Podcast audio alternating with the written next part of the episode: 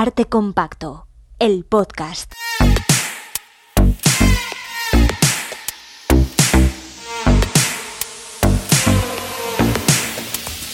Con Juan Rasanz y Bernardo Pajares.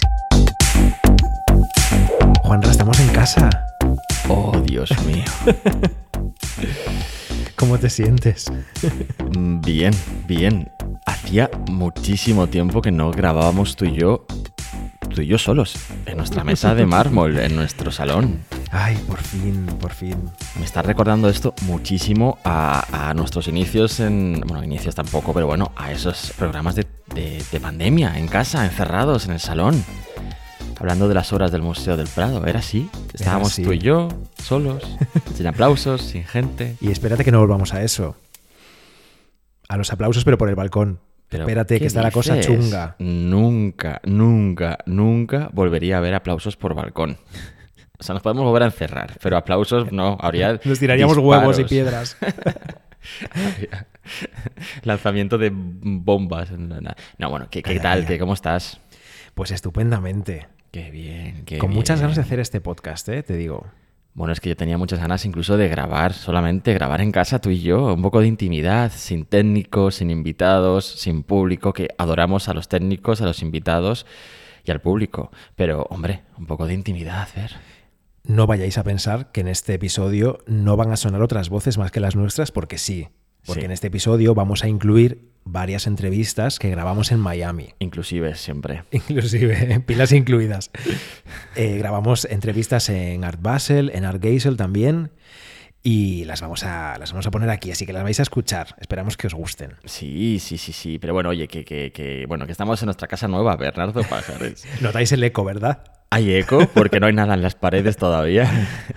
Tenemos aquí la mesa llena de cojines para amortiguar el- el- la vibración de nuestras voces aquí en este espacio. Pero sin embargo se nota igual porque lo estoy escuchando yo ahora sin, sin micrófono, sin grabación, pues Pues imagínate. que quede grabado ahí, que quede documentado este momento de, de estar estrenando una casa en la que, bueno, casa estudio, por supuesto, en la que ya no es una casa comedor, salón, cocina. Aquí no, aquí todo no. junto, ya no es todo junto. Tenemos hasta dos baños. ¿eh? Oye, Bueno, qué lujo despliegue, asiático. El lujo.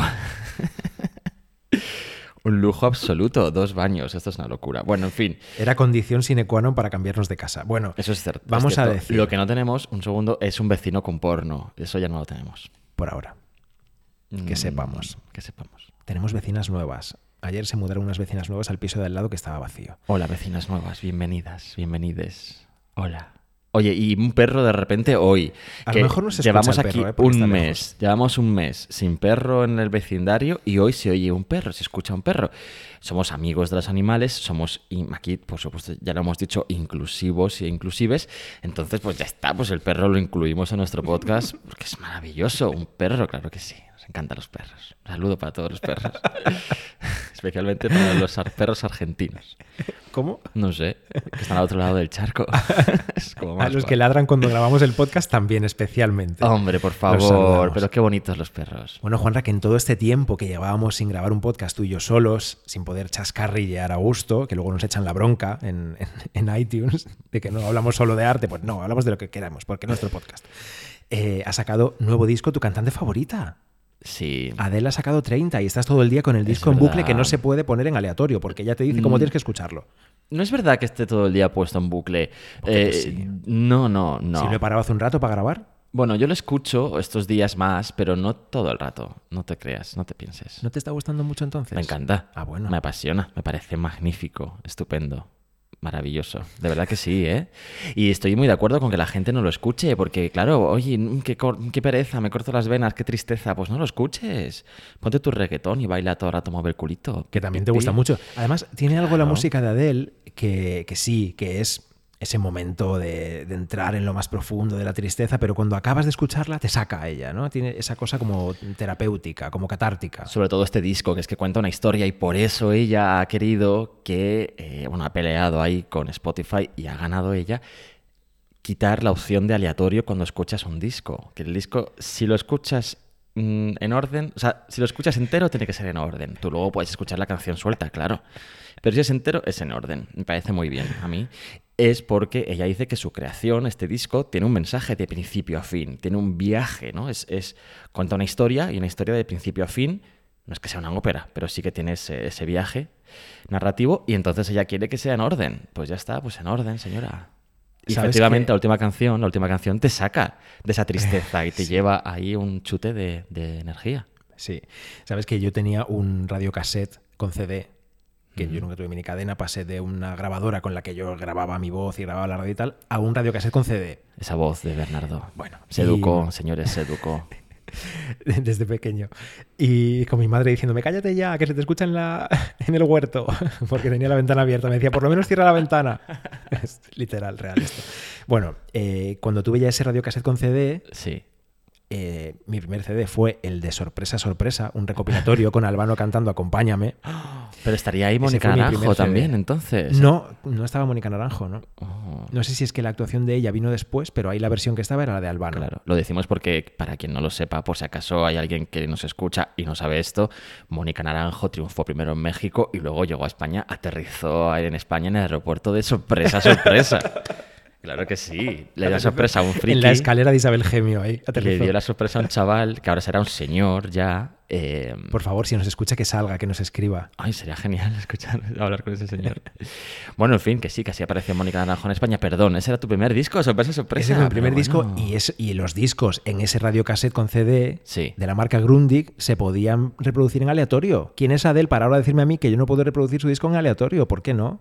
Bueno, ella. eh, Tú le dabas al botoncito de aleatorio del shuffle sí. y se reproducía como, como quiera. Sorpresa, sorpresa, sorpresa. Lo que sale. Claro, probablemente el disco de sorpresa, sorpresa no tenía un hilo narrativo, Hombre, ni claro una no historia detrás. ni- Si era un recopilatorio de canciones de ayer, Ya, de hoy y de siempre. Sí, ya lo sé, ya lo sé. Si te lo digo solo, pues, pues eso, pues eso es mi respuesta. Que querido. sí, que es que me gusta mucho Adele a mí también. ¿Y quién es ¿eh? ella? Pues es la artista que más cosas vende a día de hoy. Digo cosas porque hablo de entradas, Bueno. discos, discos digitales, discos físicos, vinilos, todo. Lo vende todo esa señora. Ya que hablas de vender. Bueno, en fin. Ya que hablas de vender, vamos a vender cosas nuestras. Oye, a ver, sí, venga. atentos, atentas todas. Vamos a hacer promo. El la 21, promoción. el 21 de enero de Sí. 2022, que cae en viernes, tenemos directo en el taller de contexto en Madrid. Así que venid a vernos. Todavía las entradas no están Sí. a la venta, pero estarán muy pronto. 21 No es en de enero. el WeThink Center. No es en el WeThink como nuestras compañeras de Estirando el Chicle. Es en el taller de contexto. Enhorabuena. Sí. sí, sí, sí, sí. Que nos escuchan muchísimo. Enhorabuena.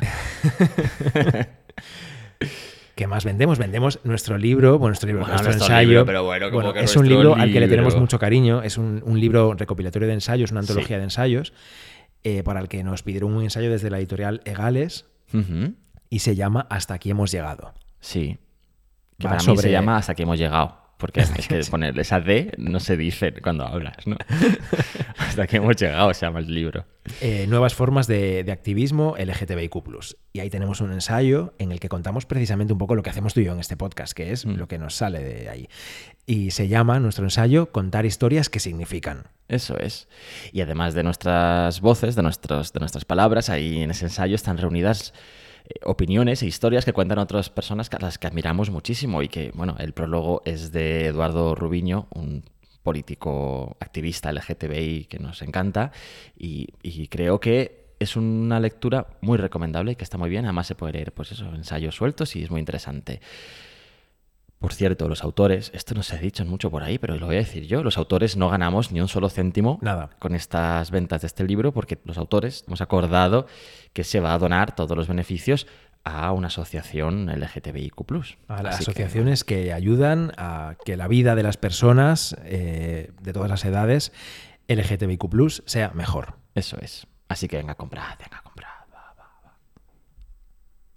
¿Qué viene ahora, Juanra? ¿Qué viene ahora? A ver, vamos a mirar la, esta Después, de esta, que hemos después de esta cortinilla, no, pues vamos a hablar de nuestro viaje a Miami. ¿Por qué hemos ido a Miami, Bernardo Pájares? Porque hemos estado en Miami, la gente lo sabe, esto, bueno, sobre todo la gente que nos sigue en redes sociales o los que nos escuchan en Radio 5, porque también hemos tenido allí un par de, de programas dedicados a este viaje. Ay, espera, espera, espera, espera. Antes de, que dime. de que entres en por qué hemos ido a Miami, déjame decir que has Dime. mencionado Radio 5. He mencionado Radio 5. Hace sí, poco eh, coincidimos en una boda con compañeros y compañeras mías del máster de Radio Nacional y por fin has conocido a la voz que nos presenta en este podcast. Es verdad. La persona que dice arte compacto el podcast. Adriana. Adriana Jordán. Y has conocido también a una buena amiga, Cristina Paricio, que nos escucha. Y yo quiero mandarles un beso muy grande a las dos. Un beso, son súper majas, que majas la gente de Radio Nacional y que, y que rodea Radio Nacional en general. Muy maravilloso. Buena gente. Bueno, supongo que no todos, pero muchos sí. Eh, en fin, que, que sí, que, que porque hemos ido a Miami. Bueno, pues por- hemos ido a Miami, Bernardo Pajar, esto ya lo sabes, pero te lo voy a contar a ti porque estás tú aquí delante de mí. Cuéntamelo, que Y seguro que descubro algo no están delante de mí. Hemos ido a Miami porque yo tengo familia allí. Mi hermana Noelia, mi hermana mayor, con la que me llevo ocho años, vive en Miami desde hace diez. Ella tiene dos hijos, mm, mis sobrinos, tus sobrinos Bernardo. eh, ¿Cómo se llaman? Sí, Jaime y Adrián. Que no, que no, eres. tengo claro, tengo claro. Eh, Jaime y Adri, que son dos sobrinos que tenemos allí en Miami, pequeñitos, bueno, tampoco tan pequeños ya, ¿eh? 10, 7, 8 por ahí. Bueno, pero si Jaime es casi tan alto como yo. Sí, bueno, eso, querido. Es fácil. Bueno, el caso es que allí los tenemos. A mí cuando mi hermana me dijo hace 10 años, me voy a vivir a Estados Unidos, me voy a vivir a, a Miami. Fue como, ostras, tío, no me jodas. O sea, no tenía sitio a Estados Unidos para irte a vivir. O sea, me encantaría estar ligado a Nueva York, ligado a Chicago, ligado a San Francisco, incluso a Los Ángeles, pero ligado a Miami. Que por cierto, estamos diciendo todo rato Miami, como si fuésemos super wise. Porque en español se supone que está mm, prohibido, vetado decir, decir Miami, ¿eh? Se dice Miami, según la RAE y todo esto. Pero es que cuando estás en contacto con esa ciudad ya solo dices Miami, porque allí todo el mundo la llama Miami, los hispanohablantes también. Entonces pues ya se te queda lo de Miami, ¿no? Y ya está, pues vamos a decir Miami. Pero la, la tendencia actual ahora es decir, actual ahora, eh, en este momento, Hoy, hoy es decir los nombres de las ciudades, de los países, como se pronuncian en el idioma nativo. Ya. No decimos, es verdad, no, no decimos London porque es verdad que es como te estás flipando diciendo London. No, cuidado, pero porque hay una traducción. hay una ahí, traducción, claro. sí. Pero eh, al final es una, una pronunciación a la española decir Miami. Pero Sí. es como si fuese más correcto para los. Imagínate, ¿no? Que, que en Estados Unidos dicen Madrid, porque lo dicen así de siempre. Y entonces, de repente, descubren que decir Madrid, con el acento en la sílaba tónica, que es Drid, no es una dificultad, sino que es muy fácil decir Madrid. Pero no mola y es de flipados decir Madrid en Estados Unidos porque siempre se ha dicho Madrid. Bueno, pues es lo mismo. Sí, es verdad. Realmente es lo mismo. Antes a lo mejor decir Miami era rarísimo porque lo leían más que lo escuchaban y leído es Miami.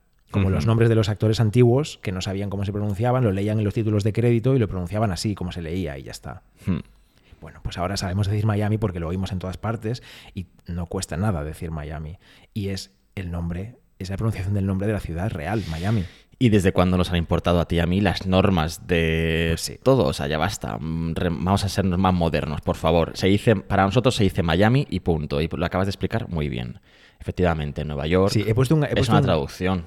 Pues, pero Claro. no, no dices ne, ne, New York, New York, porque es porque cuando es- lees New York ahí pone New York. No, pues ya está. O sea, en el idioma original se intenta pronunciar como, como sea, ¿no? Realmente he puesto una- un, un ejemplo de mierda, Madrid, Ya. porque tenemos Barcelona Sí. muy fácil, ¿no? Es como si dijesen Barcelona y lo correcto para ellos fuese decir Barcelona, Ya. ¿no? Y, Sí. y- y lo de flipado fuese decir Barcelona, cuando se dice Barcelona en español. Claro. Pues sí, es lo mismo. Porque es una traducción también. Es como, bueno, no sé, Barna es, en catalán, ¿no? Y tal. Bueno, en fin, el caso. que Los berenjenales, ¿no? Bueno. Nada, nada eso. maravilloso, me encanta, claro que sí. Eh, ¿Y, y todo esto a qué venía? Ah, a la explicación de, de Miami, Miami, Miami. Sí, pues Miami, punto. Bueno, que mi hermana vive allí desde hace 10 años y ya está. Eh, así que hemos ido varias veces ya, conocemos bien la ciudad, creo, ¿no? Podemos decir, conocemos bien la ciudad. Y siempre ha coincidido nuestros viajes, aposta, con la semana del de, el arte de Miami, Mm. que es la Art Week Miami. Del arte contemporáneo, sí. Porque ahí se celebra, esa primera semana de diciembre, se celebra Art Basel Miami Beach. Y en torno a esta feria de arte, Art Basel, que es la feria de arte más importante de América, y bueno, sabéis que Art Basel tiene feria en, en Basel, en Basilea, En Hong Kong, en Hong Kong y en Miami. a las otras nunca hemos ido, eh, no os penséis. Solo a Miami porque tenemos familia allí. Claro, exacto. Porque no podemos nosotros sufragarnos los gastos, no podemos No. ni sufragarnos un portátil nuevo, que el mío ya ha muerto del todo, como para sufragarnos un viaje a Hong Kong para ir a Art Basel, que no hace falta. Solo podemos naufragarnos, pero sufragarnos no podemos nada. Porque todo este viaje, por supuesto, lo hemos pagado nosotros, no lo paga nadie. En todo caso, lo paga el Museo del Prado, que, pero no porque no patrocina, sino porque nos paga el sueldo. Porque paga nuestras nóminas. Ay, pues quedaría muy bien, ¿eh? Viaje patrocinado por el Museo Nacional del Prado, pero no, no, no. bueno, lo que iba a decir es que Miami, o sea, yo quiero lanzar un mensaje desde aquí, ya que me dais la ocasión, ya que tengo la ocasión, esta magnífica ocasión que me Venga, amiga. ¿Cuál es mi cámara? A ver, quiero decir que por favor dejemos ya, bueno, no, cada uno que haga lo que quiera, por supuesto, pero que mm, ya basta. O sea, Miami no es una ciudad horrible, no lo es. Ni inculta. Mucha gente nos lo dice, ¿eh? Todo el mundo, porque es una cosa que se ha quedado. Y de hecho, la mayoría lo acompañan de, bueno, es que es como Benidorm, como si Benidorm, voy a decirlo así porque es, es, como si es eh, como si Benidorm fuese un problema, como si fuese malo ser Benidorm. O sea, por favor. No, no está mal. Dejemos de hacer bullying a las ciudades. O sea, no se puede hacer bullying a las personas, tampoco se puede hacer bullying a las ciudades, porque en las ciudades viven personas, para empezar, que también tienen sentimientos y cosas, y a uno le hiere un poco el corazón cuando le dicen que su ciudad es una mierda. Pues no es una mierda, señora. Las ciudades son todas bien. Especialmente Benidorm y Miami, que nos encantan. ¿Por qué? Pues porque son ciudades que sí, sí, tienen ese, esa parte, o sea, sustento económico que gira en torno al turismo, ¿no? Y un turismo de un cierto tipo, en general, pues un turismo de fiesta, de playa y, de, y de calor y calorinchi. Pues muy bien, Hmm. Y ok. de floripondio. Pero eso, eso está ahí, pero hay más cosas. Bueno, en Benidorm, no sé si hay más cosas, que sí. No lo sé realmente. Ahora está el festival de Benidorm, que vuelve y que estamos muy emocionados. Ahí el 29 de enero, ahí mm, todos a elegir canción para Eurovisión. Pero en Miami hay muchas más cosas. Te voy a decir una cosa, así que... Venga, dímelo. O sea, es una cosa muy fuerte. Bueno, a ver, tampoco es tan fuerte, pero ah, bueno, en fin. Miami fue fundada en 1896.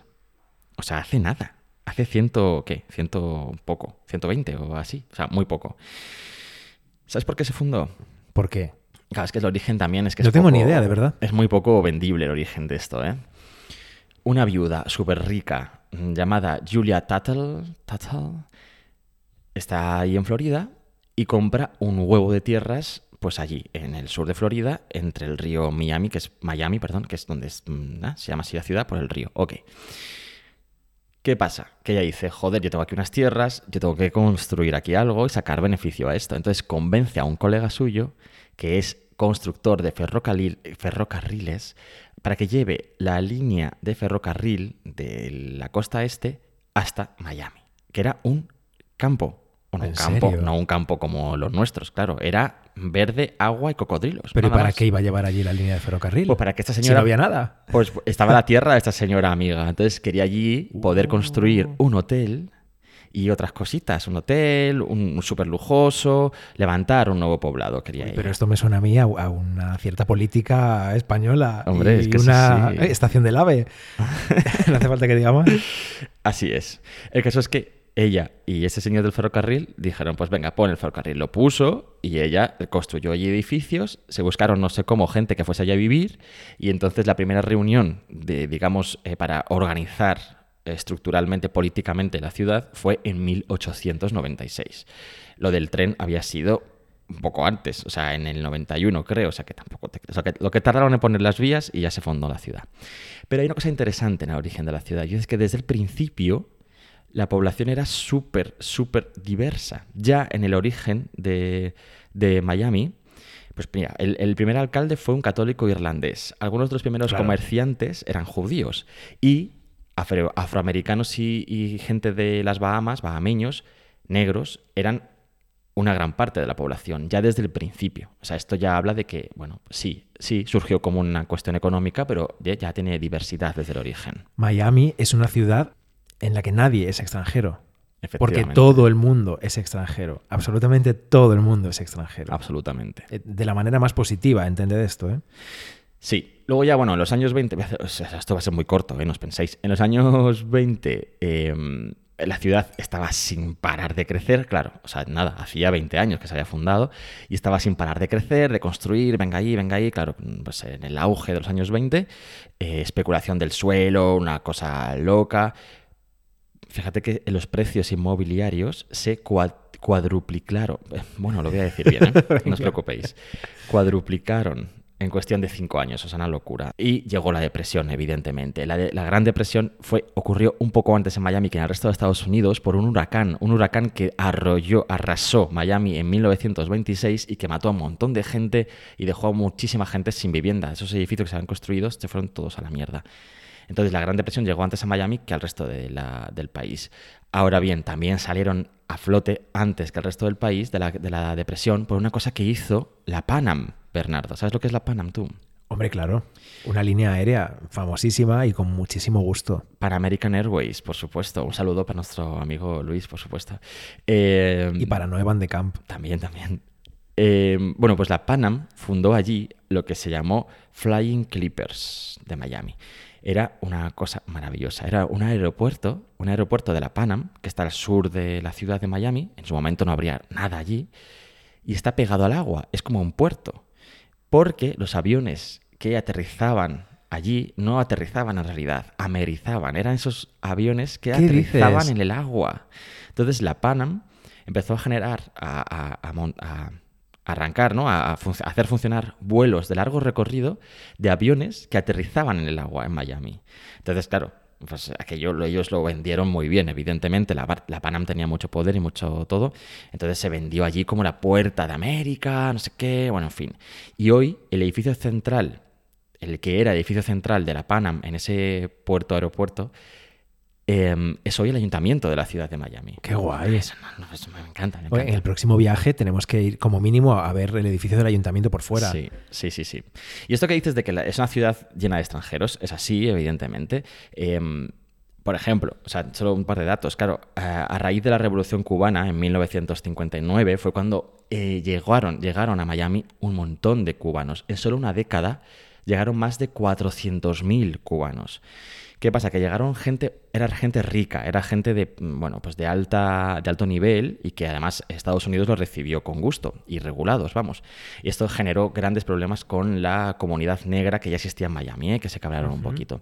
Fueron los que se, se asentaron en, en, la zona de Riverside, que eh, después pasó a llamarse Little Havana, que nos encanta hoy. Es una pasada Little Habana. Y que se generó ese barrio pues para que ellos pudiesen tener sus, sus, negocios y su vida sin necesidad de tener que aprender inglés, para que pudiesen hacer el 100% de su vida en español. Hoy es una lengua oficial de Florida, por supuesto, el sí. español. De hecho, la, habla más gente español que inglés. Hay gente que no habla inglés y que vive allí toda su vida. En Miami, en cualquier lugar al que vayas, te hablan en español. Sí, sí, sí. O sea, sí. no obligatoriamente, vamos, si tú hablas en inglés, te van a responder en inglés. Pero en cuanto detectan que tú hablas español o si tú te diriges a ellos en español, eh, incluso la, la, gente que no es de origen hispano te habla en un español estupendo. Hmm. Sí, sí. Y luego te acordarás de que el otro día un señor que nos llevaba en Uber por allí, por, uh -huh. por la ciudad, sí. nos estuvo contando que hay zonas de la ciudad donde están asentados, o sea, que se conocen porque la comunidad principal que sí. ocupa esa zona de la ciudad es de un origen determinado. Sí. Los colombianos, los mexicanos, es, los argentinos, es. que hay mogollón también en Miami. Los haitianos que llegaron a Miami a partir de 1980 y que fundaron el pequeño Haití. La llegada de los haitianos, por cierto, en ese momento supuso un, bueno, no solo los haitianos, sino de más gente en los 80, supuso un momento un poco dramático, ¿eh? porque empezó a elevarse mucho la violencia y el crimen. Era una inmigración pues, de otro tipo y, y, se lió parda. O sea, en fin, los años 80 fue el pico de violencia en Miami y el pico de violencia en Estados Unidos lo tenía Miami, ¿no? Fue una uh -huh. cosa un poco de cocaína y tal y cual. Pero hay más zonas. Eh, Doral, conocida como Doralzuela, Doralzuela, porque allí viven los venezolanos, en Kendall viven los colombianos, es una pequeña Colombia, eh, en fin, hay una zona de Santo Domingo, una zona para los puertorriqueños, para los nicaragüenses, y todo esto es que se nota, se siente en la ciudad, tú lo sabes bien, cuando recorres la ciudad, cuando recorres estos barrios, está llenos de restaurantes de, este tipo de comida originaria de esos países. Se escucha el español distinto en cada uno de los barrios. Son barrios gigantes, además, en los que hay espacio para que la vida sea distinta del barrio de al lado, ¿no? Y todo esto es lo que hace que sea para mí Miami interesante, además de que en los últimos años, como luego comentaremos, se ha llenado de arte contemporáneo. Pero es que, claro, la gente en general, la humanidad, opina eh, que Miami es una mierda porque lo juzga por Miami Beach, que es lo que todos visitamos, Miami Beach. Sí, por los Ferraris, los Porsches, los Chevrolets, los Mitsubishis y todo esto, que hay mogollón, es verdad que es una locura lo que se ve en esas carreteras. Una locura. Tú vas con un coche que en España sería un coche muy decente, un coche bueno incluso me atrevo a decir, y allí es la última mierda porque, porque los cochazos que se ven es increíble. Como mi hermana dice, allí llamas la atención por, por tu coche normal, que es que es como un coche normal y dicen, uy, un coche normal. Sí, hubo algún día que estábamos con tu hermana en el coche con los sobrinos detrás y tal, y pasó por nuestro lado un cochazo con unas ruedas gigantes, pero es que era un coche clásico, era un coche, yo no sé qué modelo era, antiguo, Es verdad. muy planito, y llevaba unos pedazos de ruedas que el coche iba mm, a nuestra altura de la ventanilla. Sí, sí, es cierto, es cierto. Sí, Bueno, es empezaba que, el coche. Es que. sí, sí, es brutal. Hubo otro que salió que pasó pintado de. mm, de, De camuflaje, sí. azul. Sí, sí. Y que llevaba en lo que sería la vaca, en el espacio del techo del coche, llevaba una réplica del mismo coche de pequeño tamaño.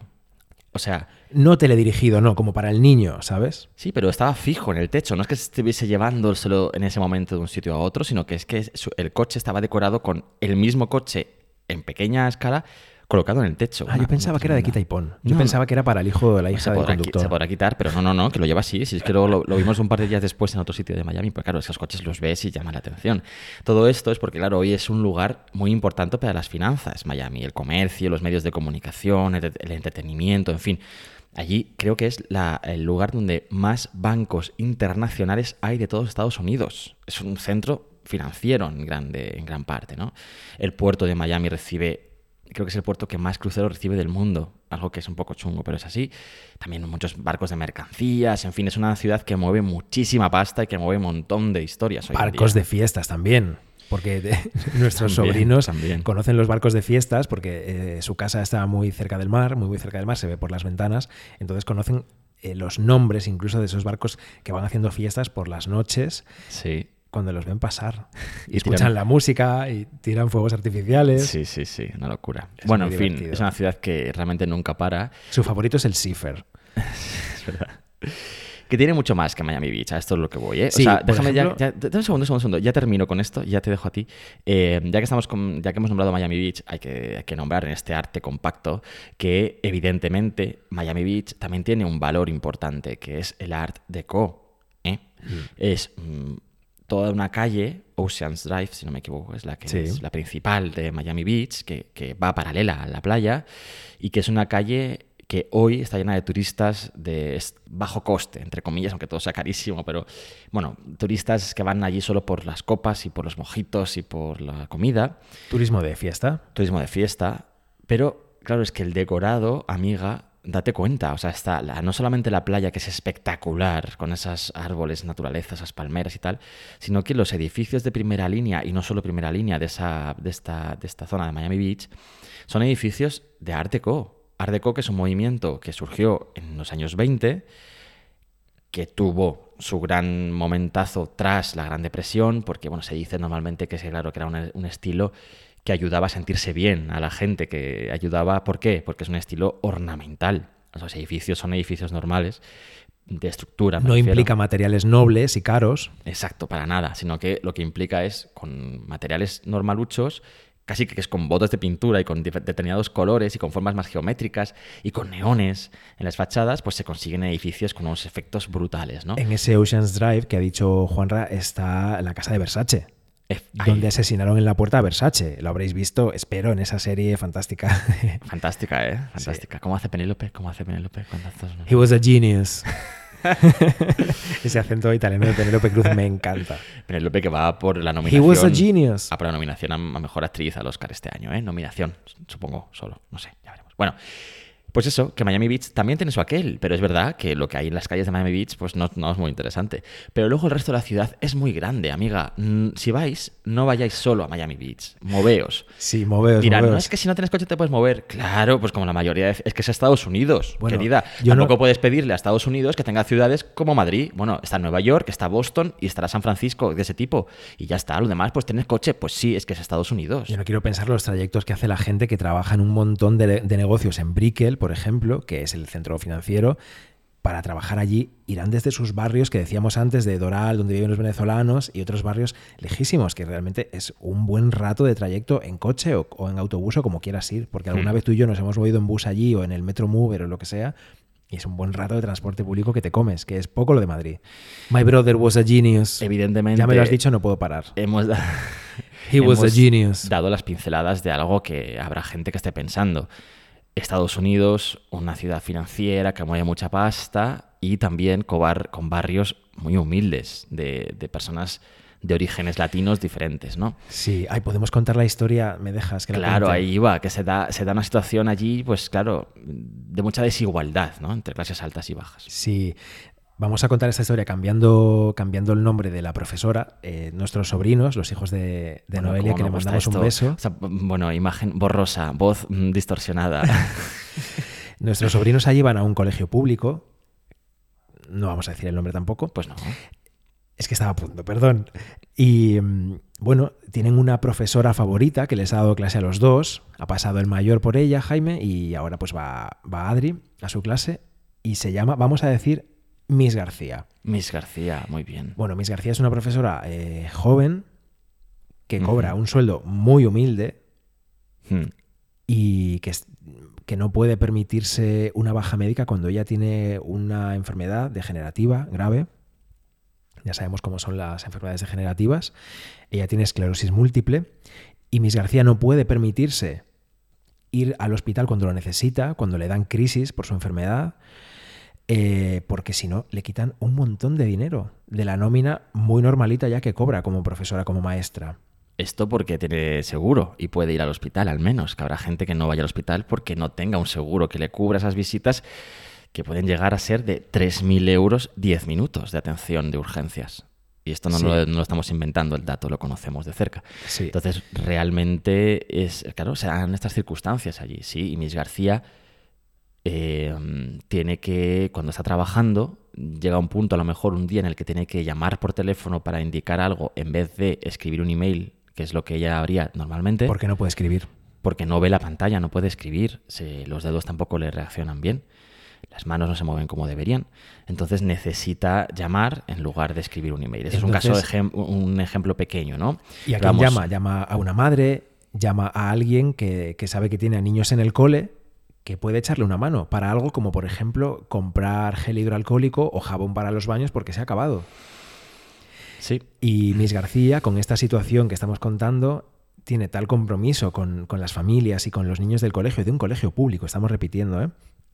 que ella misma se entrega y dedica su, su esfuerzo y parte de su dinero a apoyar a niños que tienen familias sin recursos y que necesitan eh, que alguien pues les ayude económicamente pues para hacer eh, por ejemplo una excursión o para que para tener un profesor de apoyo porque no es suficiente con lo que tiene en el cole y ella misma es la que personalmente pone su dinero para que estos niños que son niños reales sí, sí, vamos a entrar un poco ahí. ese sí Vamos a entrar un poco más en Ese detalles de esa historia de ese chaval. Es un chaval que cuyos eh, bueno, no tiene padres, no tiene padres porque su padre se fue cuando era pequeño y su madre es drogadicta desde que él era pequeño, incluso yo creo que antes de nacer él. Hmm. Entonces, eh, claro, es que mm, bueno, pues es una madre drogadicta, un padre a la fuga, él se cría con su abuela, si no me equivoco. sí con su abuela una abuela que no tiene forma de ganarse la vida ya y que no tiene tantos medios como debería y un chaval que, pasa muchas horas en la calle, evidentemente. Entonces, un chaval que parece que tiene escrito un futuro bastante chungo, ¿no? Y sin embargo es gracias a gente como Miss García que se, se, se se enfrenta a ello e intenta ayudarle. A él se le da muy bien la música y entonces ella se gasta parte de su sueldo en comprarle una guitarra al chaval para que aprenda a tocar la guitarra. En fin, eh, esto también es Miami. Eh, Miami también es, son situaciones difíciles, también es gente comprometida como Miss García. Y también es una situación, pues, como en el resto de Estados Unidos, en la que la sanidad o la, la situación de la gente que trabaja y que tiene que darse de baja es una mierda. Pues es que así es. Es. si tienes un sueldazo, pues genial. Pero si no estás en esa situación, si perteneces a una familia humilde, lo vas a tener un poquito complicado. Sí. Oye, estamos, estamos aquí. Así que no solo rascacielos, cochazos, eh, fiestas gays y cosas así, ¿eh? Miami, Que no os también. vayáis a pensar. También, también. Está ahí, está, ahí está el twist. Una discoteca maravillosa. Mm, No hemos ido, no hemos ido en este viaje. Ah, en este viaje no, amigo, pero... Pero hemos ido a museos y hemos ido, Ah, sí. Ah, claro, que eso es arte compacto. No puedo liarme a hablar ahora de hemos ido a, por ejemplo, al distrito del diseño, Ah, sí, sí, sí, sí. es estupendo. Sí, en el distrito del diseño, que es un barrio muy nuevo, era una zona de naves industriales, pues con almacenes ahí abandonados y muy deprimidos, y han generado, desde hace pocos años, ¿eh? unos 10 o así, ha nacido un barrio, un barrio del diseño que se llama, es un barrio, bueno, pues evidentemente que está lleno de cosas que no debemos valorar excesivamente, como son las tiendas de marca, sin más, grandes tiendas con grandes marcas, pero es que los edificios que allí han construido, amiga, eh, se han gastado una pasta en elegir arquitectos y en elegir diseños que son de- realmente destacables y se se convierte en un barrio realmente interesante para visitar, porque, yo qué sé, la tienda de Loewe es espectacular el aspecto que tiene por fuera, o el de Louis Vuitton, o... Y en este distrito está el ICA, el Instituto de Arte Contemporáneo de Sí, Miami. sí. Y allí hemos ido a un par de exposiciones. Nos llamó mucho la atención una de la artista londinense Yade Fadoyutimi, Sí, que es además la primera exposición que se le dedica en solitario. Se llama Yet Another Pathetic Fallacy. Y algo así en español como y otra falacia patética. Y es una artista realmente muy interesante. Buscad, eh, os repito el nombre que sé que es difícil, Yade Fadoyutimi, escrito Fadoyutimi. Un artista que juega con los colores y es arte abstracto, pero siempre están esas referencias a los objetos cotidianos que la rodean a ella. Y usa los colores de una manera magistral, unos verdes, unos morados, Mm. unos azules. Increíble. ¿Qué vas a decir, Juanra? No, no, solo iba a decir que, que ella tiene muy pocos años, que nació en 1993, por favor. Tiene obra suya, eh, la Tate de Londres, el Walker Art Center de Minneapolis, el Baltimore Museum of Art, en fin, o sea que es una tía que está ahí pegándolo, pegándolo. Ha estado en la Bienal de Liverpool en 2021, en fin, o sea, bien, bien. Mm, También vimos la exposición de Hugh Hayden, un Bueno. artista afroamericano de Dallas que a ti te fascinó. Me encanta, me encanta. Soy además, fan. está conectado. Bueno, eh, él habla de las, de las relaciones de poder en Estados Unidos, eh, tiene referencias al Ku Klux Klan también, pero está conectado eh, con nuestro David Bognarovich.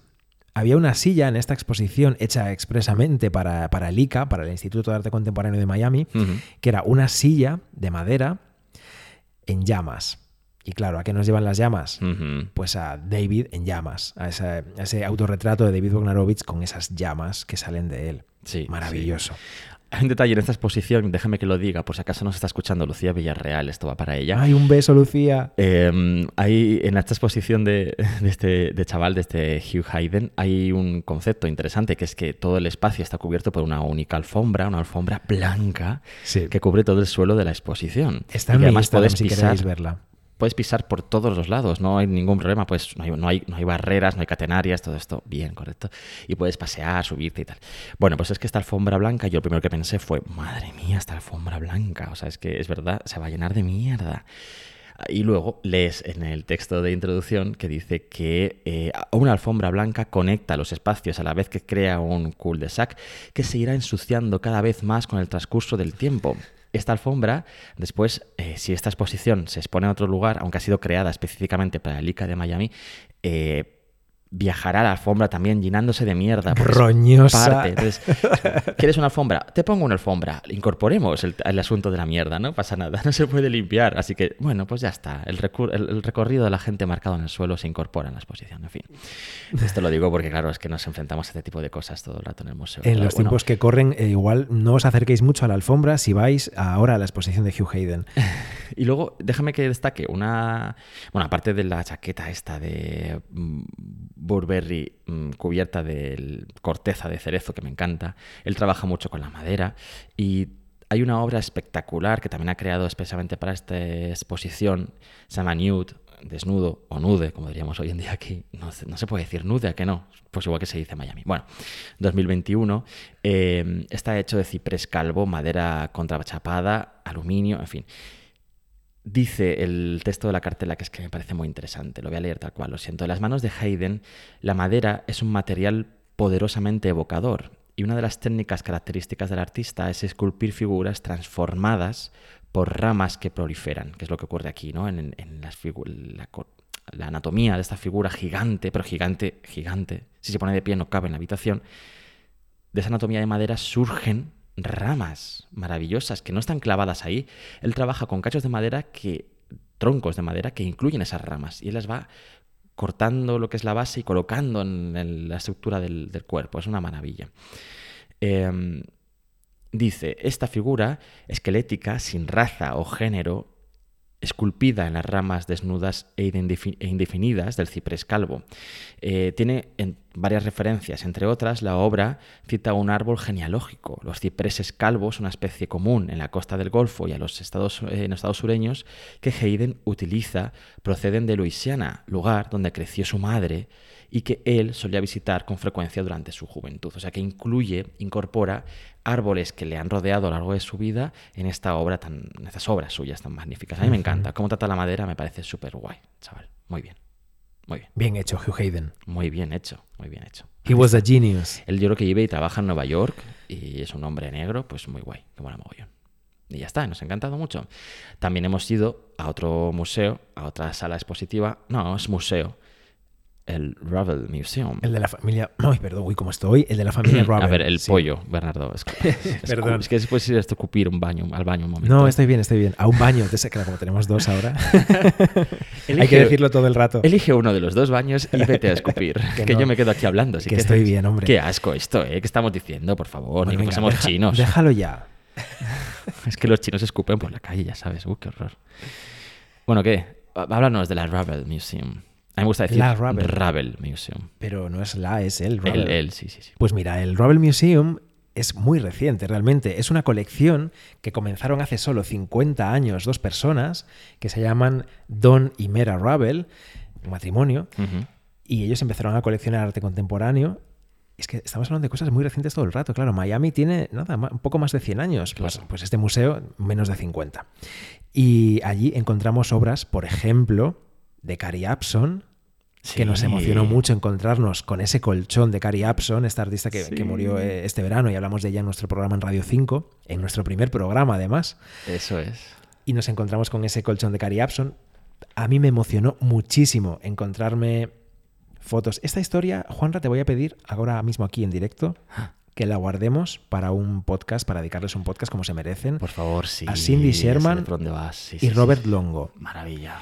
A mí me fascina ella, es una fotógrafa estadounidense, Cindy Sherman, desde hace un montón de tiempo. Y claro, conocía sus fotos, pero porque, porque tengo eh, un libro de ella, porque las había mirado muchas veces en internet, pero nunca me había encontrado en un museo con una foto suya.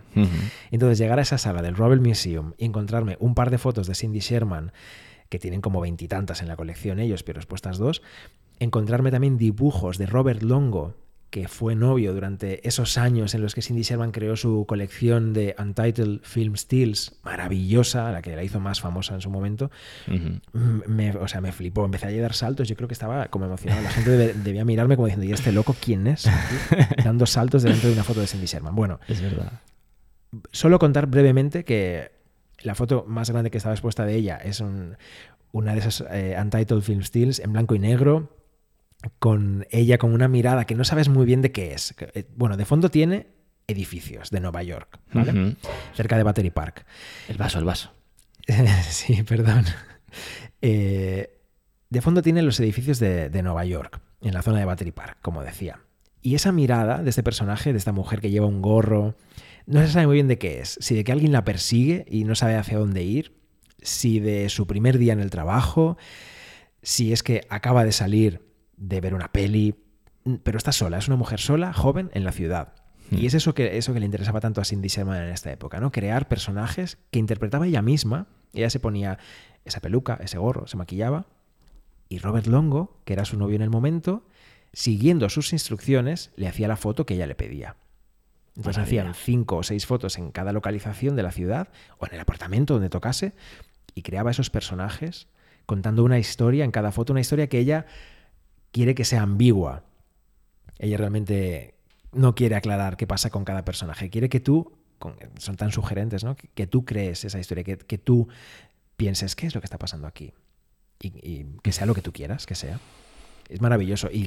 Y los dibujos de Robert Longo, es que no los voy a comentar, pero son fascinantes también. Hmm. Son fascinantes. Se llaman Men Trapped in Ice. Tres dibujos que hay expuestos en la misma sala y compartiendo con Cindy Sherman. Y no digo más porque quiero guardar este tema para dedicarles un podcast a los dos. Porque cuando se unen, además, eh, el amor y el, el arte, como en este caso, surgen, saltan chispas y surgen historias maravillosas. Como en arte compacto. ¿no? bueno, oye, también Bueno, había nosotros allí no somos artistas. obras de David Bondarovich, al menos una, Sí, una. uno- una de las espectaculares. Un par, había un par, sí. Sí, es verdad, había más de una. Pero una de las espectaculares es la que tiene los labios cosidos, eh, bueno, una pasada. Con un mono. Sí, eh, y sobre todo eh, queremos destacar desde aquí eh, la obra de Kehinde Wally. Que Hindu Wiley, que está. Bueno, Kehinde Wiley. ese desnudo fascinante que ocupa una. O sea, es más grande que esta pared en la que tú estás ahora mismo. Pues mira, o sea, más de 3 metros de alto y más de 7 metros de Es ancho. gigante. Y presenta, pues, ¿qué presenta? Pues una especie de Cristo muerto, negro y cachas, básicamente, sobre un fondo floreado verde, principalmente verde y rojo y morado. Bueno, una pasada. Es un hiperrealismo de un tamaño, ya, ya decimos, tremendo, ¿no? Y cuando entras allí, realmente es la gran obra de la sala y es Buah. realmente espectacular, ¿eh? Y ponerte delante de ese cuerpo tan enorme, tan gigante. Qué locura. Eh, que Hindi Wally es conocido de nuestro, por nosotros y por los fans eh, de arte compacto, porque hace, pues hace un año, justo la Navidad de hace un año, En el último programa del año de 2020, claro, nos preguntaban quién, qué artista vivo cogeríamos, elegiríamos para que nos retratase, y yo le dije, pues que Hindi Wally, no, no dije que Hindi Wally, dijo una grabación por mí. pusiste una voz como una Siri diciendo que Hindu Wiley, porque tú no sabes pronunciarlo, ahora ya sabemos que es que Hindu Wiley, así que no digas Sí. Willy más. Y eres el, el retratista, por ejemplo, de Obama. Este gran retrato famoso de Obama que está en el Whitney Museum, si no me equivoco, en Estados, en Nueva York.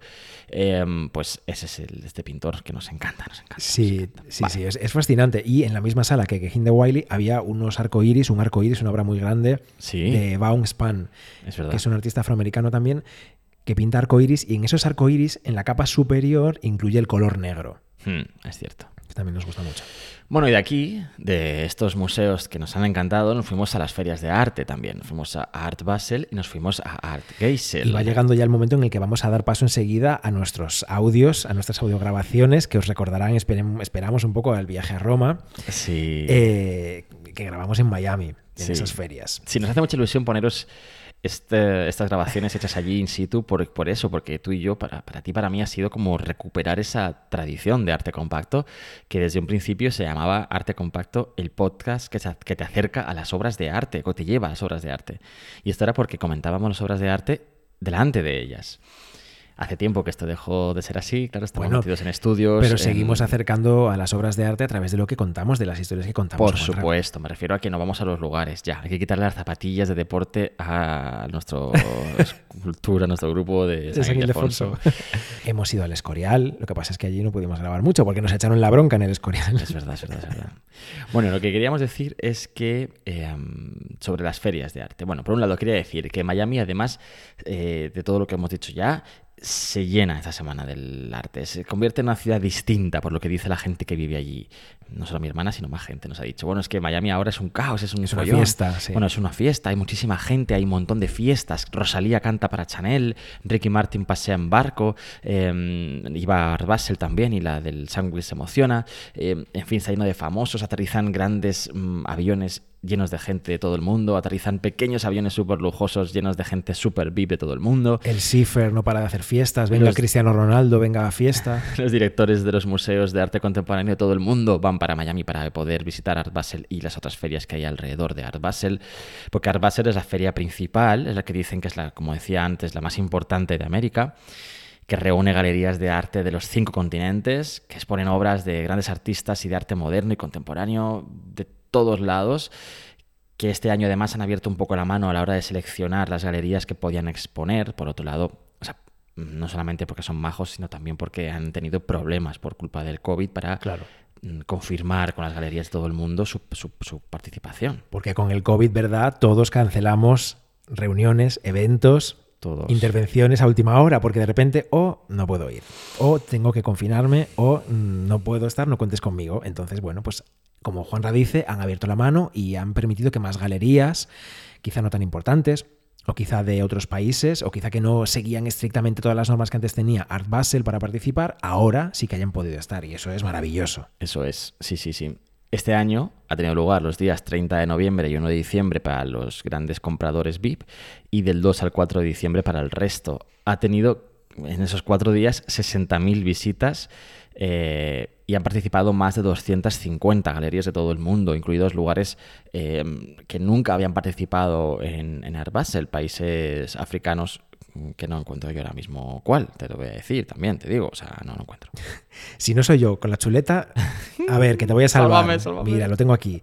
Han participado galerías por primera vez de Lagos, de Kampala, de Harare y otra que tiene varias sedes en Ciudad del Cabo y en Johannesburgo, por ejemplo, entre otras, ¿eh? Bueno, una pasada. El caso es que Art Basel eh, llegó a Miami hace 14, mm, 15 años y llegó a reformar la ciudad, porque gracias a Art Basel, que es, ya te digo, una feria que te cagas, en torno a ella ocurren un montón de cosas en la ciudad, fiestas y ferias alternativas, eh, exposiciones pequeñas y grandes, los museos de arte contemporáneo que hemos nombrado, no hemos nombrado al Pérez Museum, pero es el, el gran museo. Otro día importante de Miami que refleja muchísimo la sociedad que hay en Miami, la multiculturalidad. Multiculti.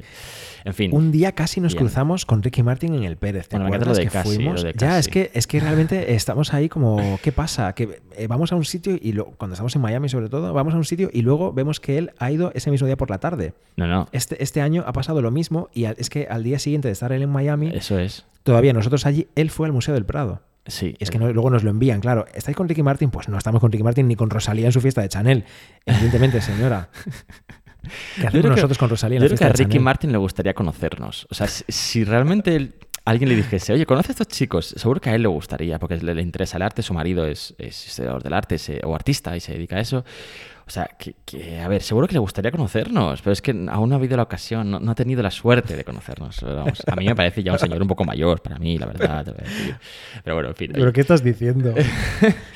Eh, y, bueno, y después fuimos a Art Geisel, ¿vale? Que la introducción general la vamos a meter después porque lo grabamos allí por la calle de Miami Beach. Pero sí queremos decir que em, Allí han participado, bueno, hemos hablado tú y yo con Pascual Rodríguez, con Bran Solo, con el dibujo, artistas españoles, que además todos van de Murcia, Alicante y tal, pero que ha habido más artistas LGTBIQ, que han participado allí este año y que con los que no hemos hablado. Bueno, es que claro, no hay tiempo para todos. Es que estábamos eh, grabando nosotros pensando en este podcast, pero también pensando sobre todo en, los oyentes, en las personas que escuchan Arte Compacto en Radio 5. Claro. Y tenemos solamente media hora de programa por semana. Desde aquí pedimos más tiempo. No, no hace falta, no hace falta. Está bien media hora, pero bueno, en media hora cabe lo que cabe. Entonces, no hemos podido hablar esta vez, por ejemplo, con Jan Puerto que le tenéis en Instagram. Él, se llama Jan Puerto Cascarano y su cuenta de Instagram es arroba Jan Puerto Art. Yo creo que Juanra, un día podemos invitarlo y, hacemos un arte compacto en Radio 5 con él. Me parece muy bien. Me parece muy bien porque sus dibujos, sus pinturas me gustan mucho, son muy guays. Sí, Luego nos gustó también mucho de, de Art Geisel, como dice Pascual Rodríguez, que me encanta cómo lo pronuncia el Art Geisel. Eh, me gustó mucho eh, la, pintura de Patrick Mizunoto, que su, cuenta de Instagram es arroba paintedpatrick. Patrick terminado en CK. Patrick Mizumoto. Nos recordó, ¿verdad? A Rubens, a la pintura de Rubens. Eran desnudos, fantásticos, bastante pequeños de tamaño, además, o sea, que os caben, chicos, en vuestra casa si queréis comprarle algo a Painted Patrick. Y tiene algo en la paleta, en la manera de pintar, que me, recordaba mucho a Rubens. Sí, sí, en la pincelada, no solamente en la paleta, mm. sino en, como la forma de arrastrar el pincel y, manchar la... Estupendo. Muy bien, sí. Por cierto, que nos encontramos ese día con Víctor Calvo, vamos a decirlo también, Víctor Calvo, eh, un amigo de las redes sociales, y ese día lo conocimos allí y nos hizo el favor de hacernos varias fotos también con, con Pascual Rodríguez, con Bran Solo y con el dibujo, porque bueno, en, en estas entrevistas estaba por allí él también y como no tenemos asistente, porque todo aquí lo hacemos Juan Ray y yo, pues ese día tuvimos la suerte de contar con Víctor Calvo que nos hizo ahí esas, esas fotos. Gracias, Víctor. También, bueno, siguiendo con artistas, si no te importa, eh, vuelvo a unos collages. Este artista no estaba allí presencial en Miami, pero sí que estaba su obra. Eh, Random Agus en Instagram. Sí, sí, sí. Random Agus o Random Agus, no sé cómo era. Eh, un artista del collage que son también muy bonitos, con flores, figuras de hombres vintage, en blanco y negro, en crema, bueno, muy interesantes. Déjame mencionar, espera, que me toca a mí, déjame mencionar las fotos de Jeremy Lucido, por favor, unas fotos maravillosas, maravillosas, buscad a Jeremy Lucido. Y yo quería mencionar, ya para terminar esta batería de nombres, no sé si tú quieres alguno más, pero por mi parte ya estaría, Adam Chuck. Adam Chuck es un artista eh, de Brooklyn, o que vive en Brooklyn, y que pinta obras diminutas, pero con una pincelada también muy suelta, muy viva. Eh, incluso utiliza la superficie del papel o del, para, para, para, darle luz a las obras, pero, pero es que son muy pequeñas y eso sí, son altamente eróticas. Eso lo tengo que avisar, por si acaso alguien se sí. va a sentir un poco ofendido. Adam Chuck, ya veréis, mola. Sí, yo me metí en una habitación en ese Hotel Geisel, que ahora en un momento escucharéis nuestros audios desde allí, en una de las habitaciones era un artista que tenía eh, como bandejas de comida y de desayuno con cositas que hacía en miniatura con colores brillantes, vibrantes, uh -huh. en plástico. Era un artista de los plásticos y los brillos. No recuerdo su nombre, lo siento, pero era muy brilli, brilli y muy guay. Y tú no te atreviste a entrar. Desde fuera dijiste, uy, ¿qué es esto? Con tanto brillo, con tanta luz, aquí me quedo fuera. No. Tanta purpurina. me acabas de pintar como a un señor mm, tradicional y conservador. No entré porque ¿Ocurrió? estaba preparando la grabación de después. Que sí, que Por sí. favor, Bernardo, hombre. Que sí, fue muy divertido. No me acuerdo el nombre del chico. Este no era, no era español, era, era norteamericano. Era de Nueva York, creo. Bueno, en fin, da igual. Ok. ¿Ya está? No, lo que yo quería decir una cosa para terminar este. Y ya, oye, ya metemos el audio, que llevamos aquí hablando una hora y aún no ha sonado Miami. ¿Tenéis algo mejor que hacer que escucharnos? Seguro que no. Bueno, ahora vez que nos ponemos delante del micrófono una claro. vez al mes, tranquilamente, tú y yo, señoras, pues es lo que hay. Que quiero decir una cosa que últimamente nos rodea un poco, además del COVID, eh, positivo todo el rato, todo el mundo, eh, nos rodea el tema del concepto de artista gay, artista LGTBIQ. ¿Qué es un artista gay? ¿Qué es un artista LGTB? ¿No? ¿Qué, qué tipo, ¿Por qué las obras que están colgadas, por ejemplo, en Art Geisel, casi todas son de hombres desnudos o semidesnudos? Que es, bueno, en fin. Y yo, mmm, estos días pensando, me ha venido un poco me la mente. interesa esto, me interesa, cuéntame. Sí, pero voy a hacer un ejemplo muy chabacano ¿eh? y muy simplón para que lo entendamos, ¿no? Eh, un artista gay que todo el mundo conozca, Pablo Alborán. Pablo Alborán es un artista y es gay. Es cantante y es gay. ¿Es un cantante gay? Mm, no. Es gay y es cantante. Fin de la historia. Lil Nas. Lil Nas. El rapero, sí. El rapero Lil Nas, americano, super guay. Ta, ta, ta, ta. Bueno, ¿Eh? Mejor imitado una de la Versace, ¿no? Madre mía. Bueno, Lil Nas, si no lo conocéis, si alguien no conoce a Lil Nas, que le conozca. Es un rapero, es un negro estadounidense muy jovencito y que sus letras, sus videoclips y su aspecto tienen que ver con el mundo gay, tienen que ver con el mundo LGTBIQ. Yo tengo aquí delante ahora mismo su última foto de Instagram, que es un concierto, una actuación que, que dio ayer. Él va vestido de cowboy con una minifalda rosa brillante. De tablillas. Y un top que solo le cubre los pechos, también rosa brillante. Un crop top. Su música es cañera que te mueres, es muy guay, pero es que además eso incluye el hecho de que es, él es gay y que su, lo que le interesa a él en la vida es porque es lo que le rodea el mundo LGTBIQ+, lo incorpora bueno, en sus y la canciones. música y el rap, claro, claro. Lo incorpora en su música, ¿no? Entonces, él es activista, por, ya solamente por ser un cantante de estas características, y es un artista LGTBIQ+, igual que lo sombran solo, o igual que lo es mmm, Pascual, o el dibujo, ¿no? Eh, habrá artistas mm. que también sean gays, pero que eh, su arte no vea reflejado esa situación, esa, esa, condición, ¿no? Sí, sí, sí. Nos ha hecho una pregunta también relacionada con esto en un programa que os recomendamos que escuchéis estos días, que es de Cataluña Radio, que se llama Jam Tense, con David Ávila. Desde aquí os recomendamos que lo, que lo busquéis. Se qué emite bonito, estos días. Hemos grabado ya con él y se va a emitir estos días de, de Navidad.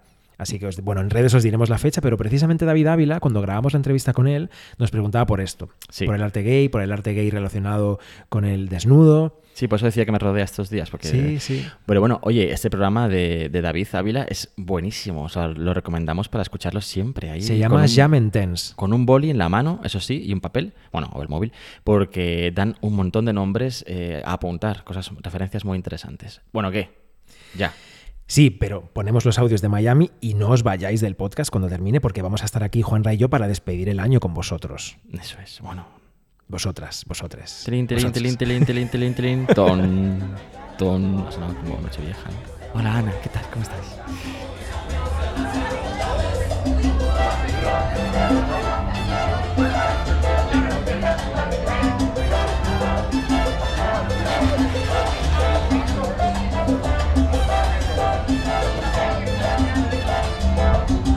Estamos, como podréis escuchar la música de fondo, entre margaritas y mojitos, y hemos decidido sacar el micrófono en este momento para iniciar este podcast desde Miami. Y mira, pues no sé cómo nos va a quedar, pero aquí estamos.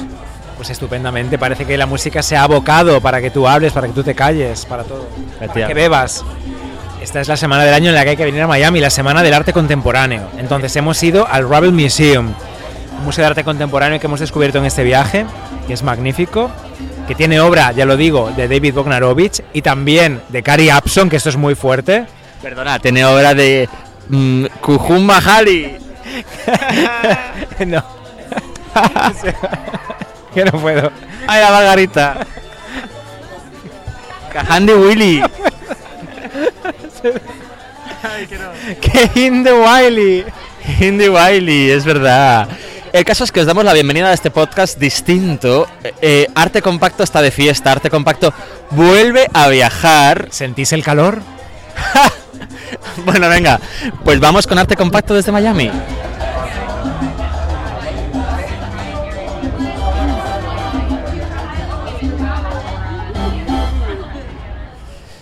Estamos delante de la puerta del Miami Beach Convention Center y vamos a ver qué dan aquí. Como diría nuestra amiga L, oiga, aquí qué dan. What, were you saying, sir? For press accreditation? Press? Yes. Do you need your you need to get your badges? Yes, Okay. So you're gonna take this escalator right there, Uh-huh. and on the left hand side in the corner it says press. Perfect. They'll Thank take you. ¿Qué tal es llegar hasta aquí, Bernardo? Pues es eterno. Nosotros estamos quedándonos en casa de tu hermana, a la que le damos las gracias por acogernos, de tu hermana Noelia. Y ella vive en Brickell. Y está muy lejos, o sea, muy lejos, sobre todo si hay atasco, como el que hemos pillado nosotros hoy para llegar aquí. Ha sido como 45 minutos en coche. Sí, pero porque por, por el atasco en realidad no está nada lejos. O sea, en Madrid esta distancia sería muy poca, pero realmente eh, es, es un puente muy largo que une básicamente lo que viene siendo la península de Florida con la isla que es Miami Beach. Donde están todas las mansiones que estáis pensando ahora mismo. Sí, la de Alejandro Sanz, la de Ricky Martin. Ricky Martin, Malú. ¿Por qué hemos hecho Malú, ¿no? esos dos? ¿Malú? Maluma. ¿Quieres, quieres decir Maluma, quizá? ¿no? Maluma, Malú no tiene nivel Miami, ¿no? ¿Te acuerdas cuando nos conocimos tú y yo que me decías, me gusta mucho Maluma? Y yo dije, ¿quién es esa? ¿Tiene algo que ver con Malú? Correcto. Bueno, el caso es que mm, efectivamente ha sido una llegada lenta, pero ya estamos buscándonos la zona de press. Bernardo behind? Yes, that's Here you have a floor plan. You guys have the show program there. And Perfect. I'd like to go ahead and scan that barcode where it says press releases. This year they did not print them. They're digital.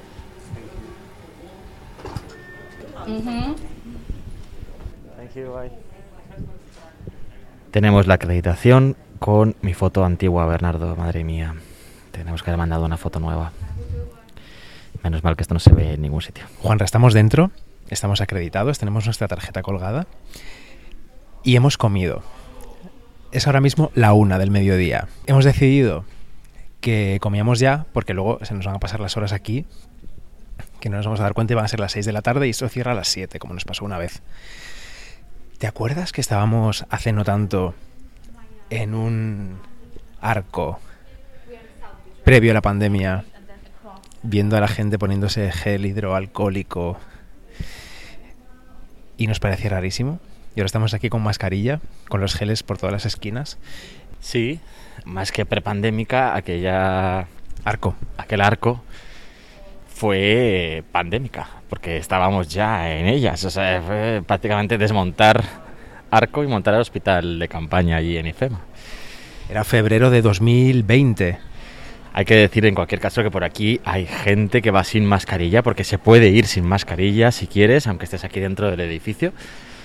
Supongo que se supone que cuentan con que estás vacunado si vas sin mascarilla, que es en general lo que estamos encontrándonos en Florida. Si estás vacunado puedes no llevarla donde quieras. Oye Bernardo, vamos a entrar en uno de los grandes auditorios de este edificio donde vamos a escuchar una conversación muy interesante sobre representación en los museos y en el arte. Sí, luego os contaremos.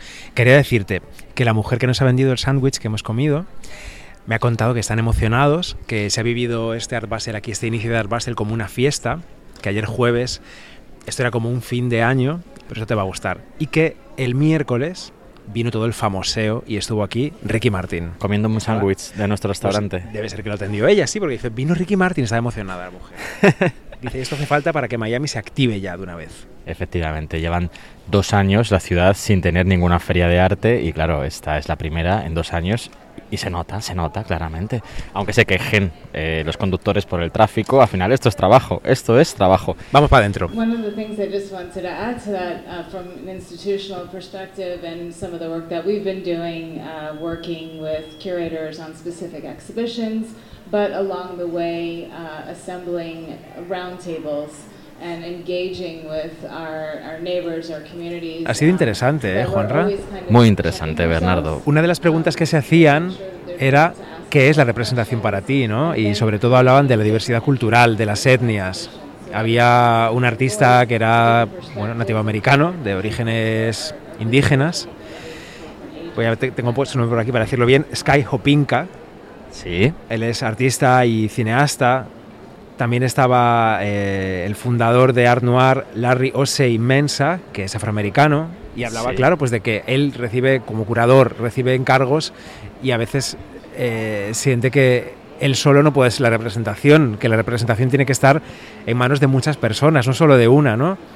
Pero a veces es verdad que cae sobre los hombros de una sola persona ser la representación de esa comunidad, ¿no? Y bueno, la, la conversación era, era eso un poco, ¿no? Como está en manos de muchas personas. Sí, la necesidad de, de, abrir ¿no? esta responsabilidad, de, que, vale, sí, tú puedes, o una persona determinada puede ser la cabeza visible o la que lleve más peso en un momento determinado de esa re- representatividad, pero que hay que intentar, efectivamente, eh, que alcance todos los niveles de eh, una institución o un museo o una obra de arte o lo que sea. Sí, ya que hablas de instituciones y de museos, estaba también en esta, en esta mesa, en este, en este panel, Chana Bugza. Es que estos nombres son muy difíciles para nosotros, perdón. Chana Budgazat Sheldon, que es la directora ejecutiva del Museo de Arte Contemporáneo del norte de Miami. Y ella decía que lo que había aprendido durante estos, estos meses largos de pandemia, en estos dos años, es que las personas queremos vernos al final, ¿no? Que, que somos humanos y que de eso va también la, la diversidad, ¿no? Que siempre va a haber alguien que se quede fuera y que es parte de la- del trabajo de las instituciones y de los museos, que todo el mundo se sienta dentro, que Sí. todo el mundo sienta que está representado de alguna manera. Y decía que en Miami, que es un lugar pues que está lleno de, bueno, que es un paisaje cultural completo y dinámico, muy, muy, muy diverso, pues que su museo se aprovecha de eso, que tiene que aprovecharse más todavía, que están en ello, ¿no? Con un, un proceso completo de renovación. Es que lo hablábamos ayer, yendo tú, yo en un coche con mi familia. eh, la ciudad de Miami es una ciudad que tiene muchos niveles sociales muy evidentes, muchas clases sociales muy evidentes. Tiene efectivamente una clase social elevada, muy alta, El lujo, el lujo máximo. Y, y rodeada de mucha parafernalia, rodeada de mucha eh, demostración de su poder, ¿no? hacer alarde de su riqueza, con los coches más caros del mercado, están por aquí, los vestidos más espectaculares, eh, los morenos más morenos, Las joyas más grandes y más brillantes. los abdominales más marcados. Es- existe eso, pero también la ciudad, la ciudad es muy grande y tiene grandes barrios, grandes zonas en las que las personas que viven son muy distintas a eso, Muy humildes. tiene una cultura muy distinta, además es que se mezclan muchísimas culturas, no solo se mezclan el español y el inglés, evidentemente también, sino tradiciones de muchísimos tipos aquí juntas. Realmente es una ciudad que tiene mucho más eh, de donde rascar de lo que habitualmente se dice. Y una de las cosas que decía esta directora ejecutiva del Museo de Arte Contemporáneo del Norte de Miami, Chana. Chana, que me ha interesado mucho es que en su museo están intentando tener un reducido número de personal eh, fijo, sobre todo de, mm, comisarios, de curators, y eh, compensar esto con el, el encargo de proyectos a personas muy distintas del mundo. Gente que de esta forma pueda enriquecer la visión que su museo ofrece del mundo y de la vida y del arte. No, Eh, no siempre tener los mismos eh, conservadores o los mismos eh, curadores en el museo, sino eso, abrir el abanico de personas responsables de ofrecer miradas dentro del museo y así pues ofrecer una, una, una realidad mucho más, mucho más Sí. amplia. Hemos aprendido también una palabra que no conocíamos, que es la palabra, el término BIPOC o BIPOC.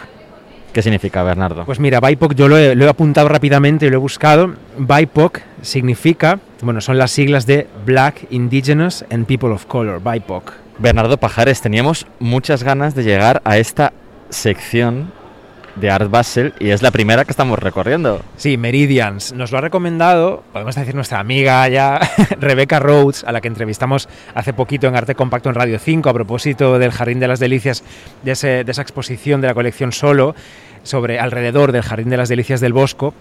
Y, y Rebeca nos decía que aquí había una obra de su artista favorito, probablemente, uno de ellos al menos. Sí, sí, pero no te adelantes, vamos a hablar primero de lo que es Meridians. Meridians es una sección de Art Basel, la sección más, más moderna, más reciente, solo creo que es la segunda vez que Art Basel tiene esta sección.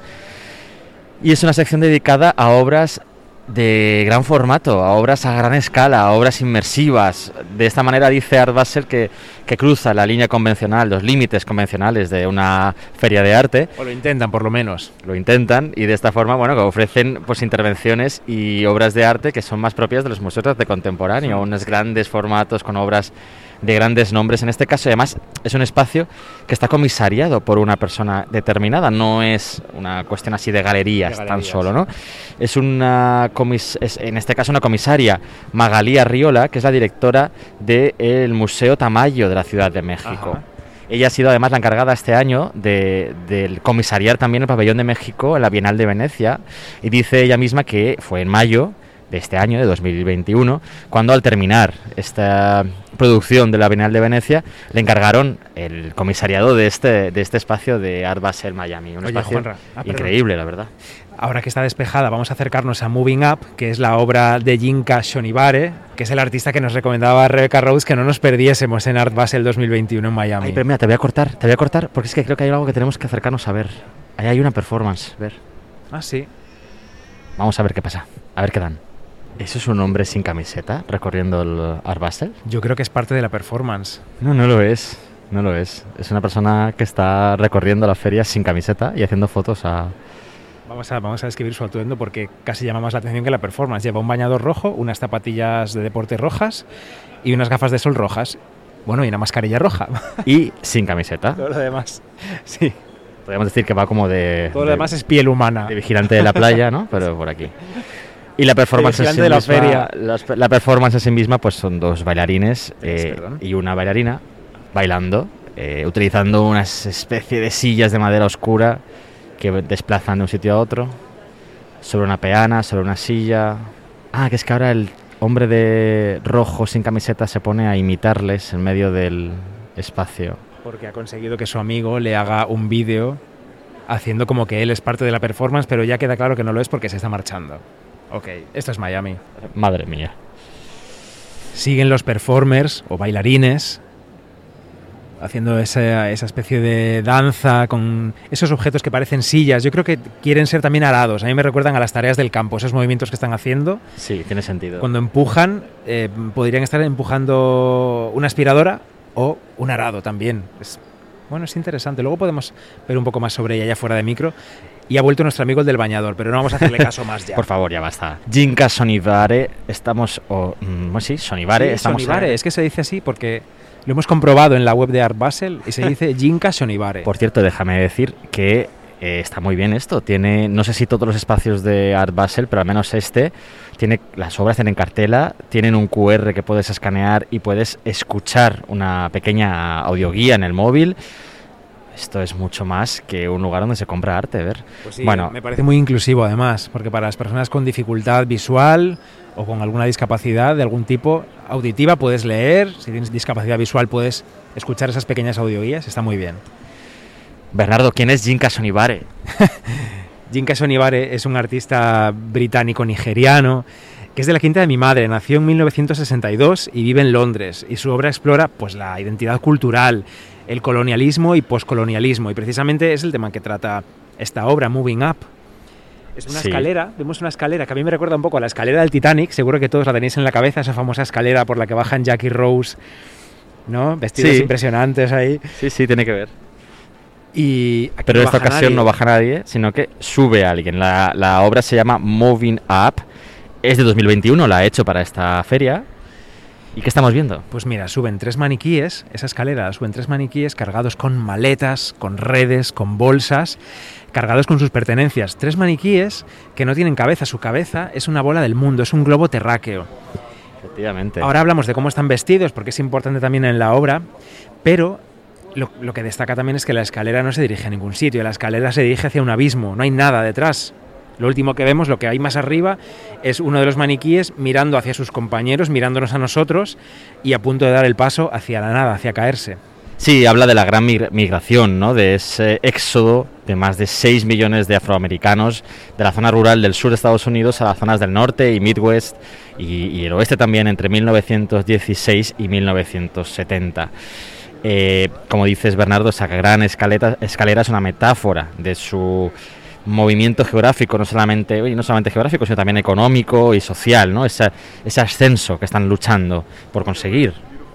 Sí, estaban buscando esas personas pues un lugar en el mundo, ¿no? Que al final es lo que buscamos todos. Y, y creo que es una historia que aunque pasó hace, hace décadas ya, pues sigue teniendo sigue teniendo sus coletazos hoy en día y su reflejo en el presente perfectamente en Estados Unidos y en muchos otros sitios. Sí, hay que decir que esos tres maniquíes están subiendo la escalera no sin esfuerzo, están, teniendo una posición, unas posturas en el cuerpo que muestran cómo está pesándoles la vida, cómo les pesa eso que llevan en la maleta, que al final es toda su vida. Eh, es un hombre, una mujer y una niña, y los tres van vestidos con lo que se conoce como African Wax Prints. Bueno, con telas, con tejidos, con estos estampados, estampados auténticamente africanos, quiero decir, Sí. eh, que son característicos de la obra de, de este artista. De Jinka Sonibare, no nos vamos a cansar de decirlo ya a partir de ahora. Jinka Sonibare, todo el día. Venga.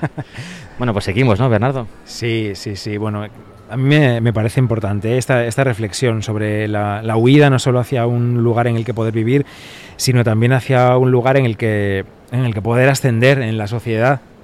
Desde luego, desde luego que sí. Vamos a dar una vueltecilla.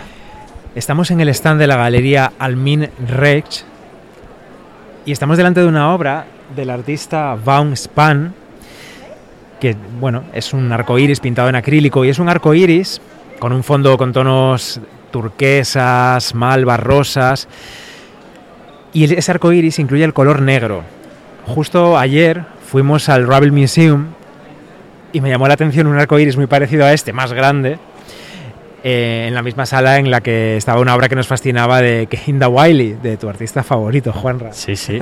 contemporáneo al menos. Yo estoy viendo mucha representación de artistas afroamericanos que están, están teniendo mucha presencia en este Art Basel. Y Sí, bueno, él es un, él es un artista que nació en 1992 aquí en Florida y que, bueno, sus obras incorporan habitualmente el arco iris, incluyendo el color negro, como dices, y que tiene mucho que ver con el graffiti en realidad. Sí, no me extrañaría nada que un arco iris muy parecido a este estuviese en alguna fachada de algún edificio de Miami, de algún bajo. En esta misma galería, en esta Almine Reds, eh, nos encontramos una obra que nos ha sorprendido muchísimo encontrarnos aquí porque no lo esperábamos. Es una de esas obras que eh, estuvieron colgadas en Tabacalera, Bernardo, en Madrid. Y que quién, quién, quién le pintó. Pues mira, está firmada por Pedro Almodóvar y por Jorge Galindo. Efectivamente. Y lo que vemos en ella son unas flores muy grandes. No me voy a atrever a decir el tipo de flor, pero son estupendas. Sí, que pasan entre el hiperrealismo y todo lo contrario, ¿no? Entre el hiperrealismo y lo abstracto. Sí. Flores que sí, que no. Con pinceladas grandes, enérgicas. Y aquí está, en Art Basel, Miami. Esta misma galería que tiene a Pedro Almodóvar tiene una de las obras más fotografiadas de esta zona de la feria, ¿Cuál? que es un astronauta dorado enorme, eh, delante del cual todo el mundo posa, todo el mundo se para a hacerse una foto. A mí me recuerda mucho a un astronauta que venden en muchas tiendas de decoración Sí, es verdad. Que tiene la mochila abierta, seguro que no se llama mochila, pero bueno, lo que lleva detrás a la espalda, como la mochila que llevo yo ahora, abierta para que pongas flores o lo que tú quieras. Sí, y que el espejito de, o sea, el cristal que cierra su cabeza, pues es espejo y la gente se refleja en él. Ya sabemos que tradicionalmente en las ferias de arte los espejos triunfan. ¿Por qué? Porque uno se puede hacer un selfie y eso siempre está muy bien. En una feria, especialmente en esta, en Art Basel, ver que además de ser la feria de arte más importante de América y que tiene un montón de compraventa de obras de arte y un bla bla bla bla, lo que tiene ¿Qué? es ¿Qué? mucha, mucha, mucha parafernalia, mucho paseíto, Mucho postureo. con un postureo, vamos, niveles brutales de postureo. Mira, estamos al lado de otra obra con espejo, una obra que trae una galería española, concretamente de Madrid, la galería Elvira González. Vamos a seguir postureando por aquí, Bernardo. Igual que decimos lo malo, Juanra, decimos lo bueno. De esta feria me gusta mucho que haya lugares en los que comer, en los que beber, en los que sentarse. Hay unas zonas centrales con plantas y con unas barras y asientos y la gente ahí pues está comiéndose un bocata, un sándwich, como dicen aquí, un snack, tomándose un vino en una copa de plástico y charlando un rato y haciéndose los selfies, por supuesto, pero vamos a decirlo todo, que esto nos falta en España, ¿eh? Lugares en los que estar cómodos, cómodas, cómodes, cuando vamos a las ferias de arte y a los museos también. Es verdad. Estamos con Daniel. ¿Daniel qué, perdón? Gardiazabal. Estamos con Daniel Gardeazábal, de la Galería Fernando Pradilla. Venís de España, ¿verdad? Sí, sí, sí. La galería está en Madrid. ¿Es la primera vez que vienes a la feria? Sí, es la primera vez que la galería participa en Art Basel. Pues ya hemos estado en otras ferias en Miami, pero en Art Basel es la primera vez. Y toda la obra que, que tenéis en el stand es de un artista que se llama Alberto Baraya.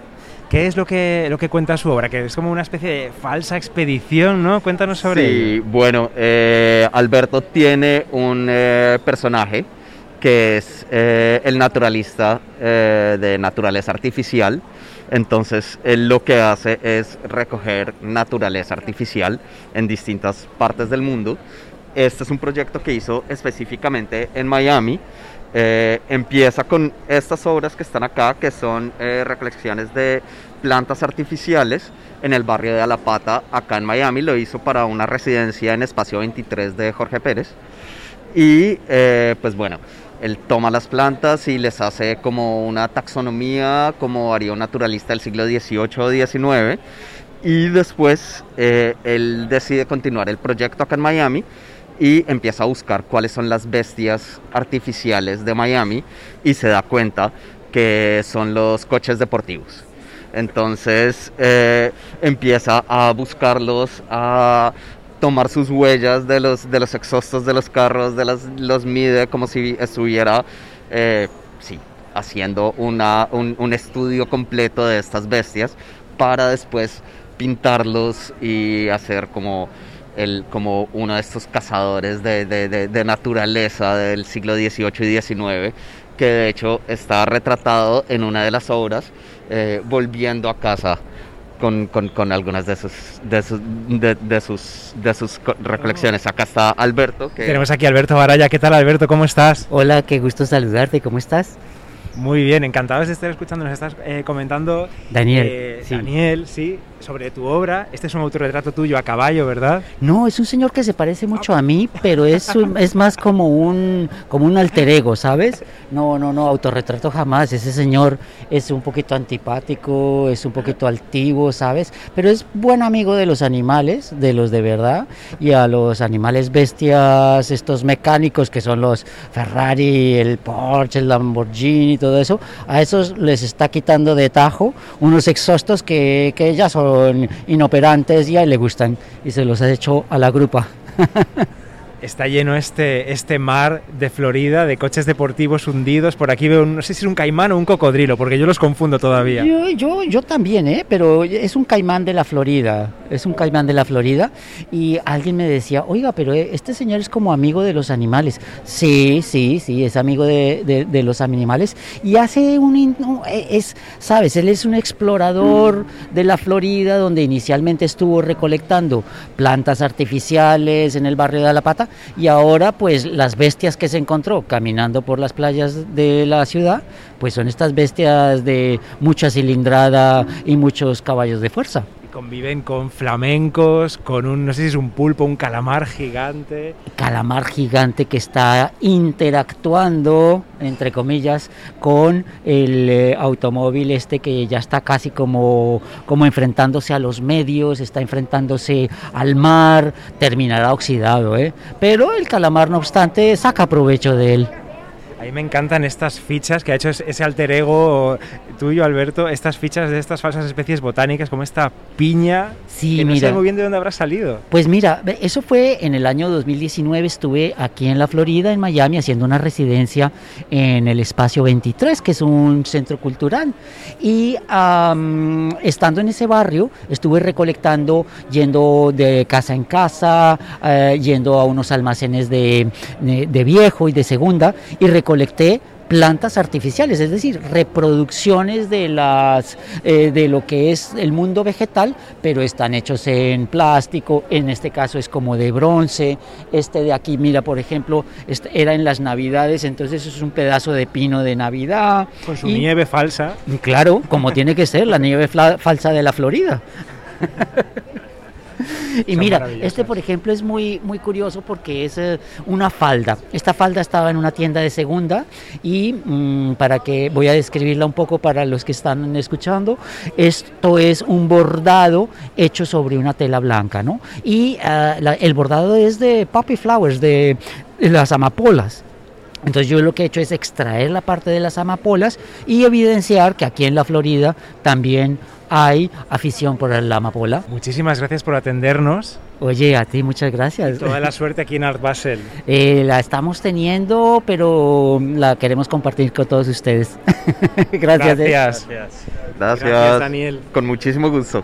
Déjame hacer otra reflexión, Bernardo, y es que aquí eh, los enemigos de los museos, las personas a las que no les gustan las normas estrictas de los museos, aquí están muy a gusto, porque ya no solamente las fotos, que es algo que ya los museos, en la mayoría, también se pueden hacer, sino que es que la gente toca mucho, la gente se aprovecha que aquí nadie les dice nada, se acercan a las obras de arte, las tocan. Acabamos de ver, acabo de ver un señor que ha cogido un cuadro que no está colgado en la pared, está solo apoyado en unos, en unos soportes, y lo ha movido En tranquilamente. serio, porque le parecía malo, le, le venía mejor para la foto que estuviera en otro sitio. Para ver, no, para ver qué tal era por detrás el cuadro. En fin, claro, aquí como la gente viene a comprar, pues se permite tocar, ¿no? Aquí la frase más que no toques podría ser si no te lo vas a comprar, no lo toques. Eh, más bien, más bien. Si vienes con el bolsillo lleno, toca si quieres.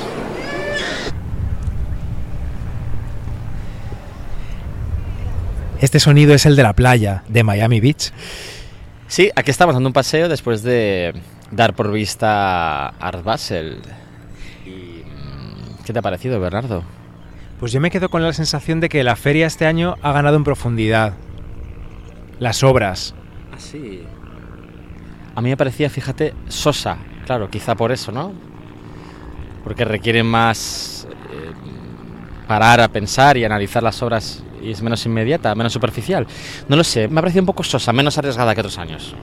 Bueno, también es que ha perdido el impacto para ti de las primeras veces. Pero es verdad que Seguro. también ha habido menos brilli brilli, menos bling bling en los visitantes y las visitantes de la feria. Bueno, hemos salido un poco antes, una hora quiero decir más eh, temprana que otros años y yo creo que eso también nos ha hecho ese efecto porque suele ser por la tarde, a partir de las 5 de la tarde. Hemos salido a las 4 y media nosotros hoy de aquí. Suele ser a partir de las 5 cuando la feria se llena de los visitantes estos mm, del brilli brilli, los, los visitantes que vienen a La hacer negocios. el tacón. Bueno, y a, Sí, y a lucirse, y a, a ver y a ser vistos y vistas. Estos rusos, ya sabes, que vienen aquí a, Sí, rusos, a comprar. Sí, que recuerdo mucho la rusa aquella que vimos. Bueno, bueno, tremenda. Hemos visto a unos chicos por la calle que llevaban un ejemplar del New York Times con una portada como artística y hemos dicho, "¿Dón- ¿dónde venden eso? ¿Dónde dan eso? Y han dicho, pues en un stand de Yves Saint Laurent que hay viendo. en la playa. Ahí lo estoy viendo al fondo. Y aquí nos hemos venido, a ver si conseguimos entrar. Eso es. Y bueno, y dar un paseíto por la arena, que llevamos ya varios días en Florida y aún no habíamos pisado la arena ni el agua y eso es... Eso está mal, eso está mal.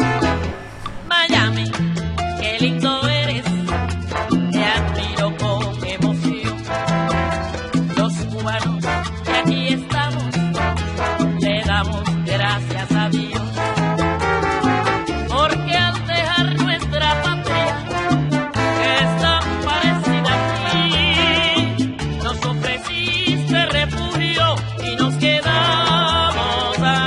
Y ahora estamos en la calle, Juanra, vamos al Hotel Gathering.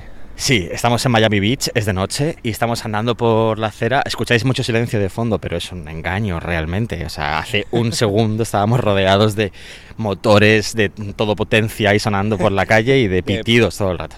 Bueno, y estamos llegando al Hotel Gathering, Bernardo. El Hotel Gathering es una de las sedes eh, que tiene una de esas ferias de arte alternativa, satélite, respecto a la principal, a Art Basel. Mira, a mí ya solo el nombre me encanta. Esto de gathering, que sea una mezcla entre la palabra gay, que significa, pues eso, Gay. alegría, felicidad, gay, Marica. marica, arcoiris, y la palabra inglesa gathering, que es reunión, encuentro, me encanta. Y Art Geisel ahí, pues ¿qué puede ser? Pues eso, un encuentro arcoiris, de arte.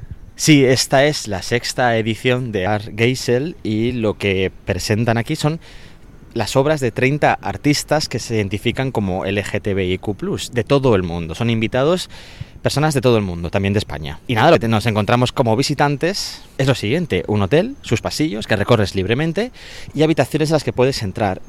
En esas habitaciones, en 23 exactamente, nos encontraremos a los artistas y sus obras. Algunos de ellos pues eh, cuelgan sus lienzos o sus dibujos de las paredes o los exponen en las mesas o como sea, pero otros convierten la habitación en su, en su espacio creativo, ¿no? Convierten su habitación en su obra. Nosotros estamos a punto de entrar al hotel, ya veo por ahí el cartel al fondo, ese gathering. Nos tomaremos algo abajo en la cafetería, porque también está abierto el bar del hotel para que quienes vamos a la feria podamos estar tranquilamente conviviendo con esos artistas que están ahí, que te reciben en la puerta. Y vamos a ver a quién nos encontramos, porque a lo mejor, Juanra, damos con algún amigo de arte compacto. Probablemente. A ver qué nos cuentan.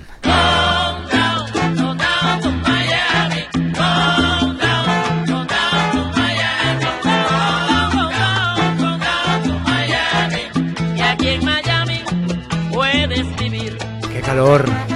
Calor en Miami Beach esta noche. Yo me he puesto la sudadera porque por las noches ya sabes que refresca, pero me está sobrando un poco. Esta tos mía no hay ningún problema, estoy perfectamente. Llevas tu pulsera de vacunación todavía. Bueno, estamos en la puerta de la habitación 2070. 2070. Y aquí las habitaciones, además del número, hay una pizarrita donde los artistas ponen su nombre, su arroba de Instagram y sus cosas. Y aquí hay un par de nombres que conocemos, ver. Arroba brand solo, sharing with, arroba el dibujo. Así que vamos a pasar. A preguntarles qué tal están. Son dos artistas que conocemos, porque son españoles, son de Murcia, si no me equivoco. Y tienen la habitación llena de sus obras por las paredes, de abajo arriba, Hasta encima de la cama, mira. hasta encima de la cama, efectivamente. Ellos duermen aquí, supongo. Les pillamos vendiendo, les pillamos vendiendo. Esto es que les está yendo bien en la feria. Juanra me parece. Pues ahora les preguntamos si les está yendo bien o no. Su obra es muy interesante, nos gusta mucho ver. Mucho. Son, es- son unos dibujos poéticos, ¿verdad? Algunos desnudos, Sí, otros retratos.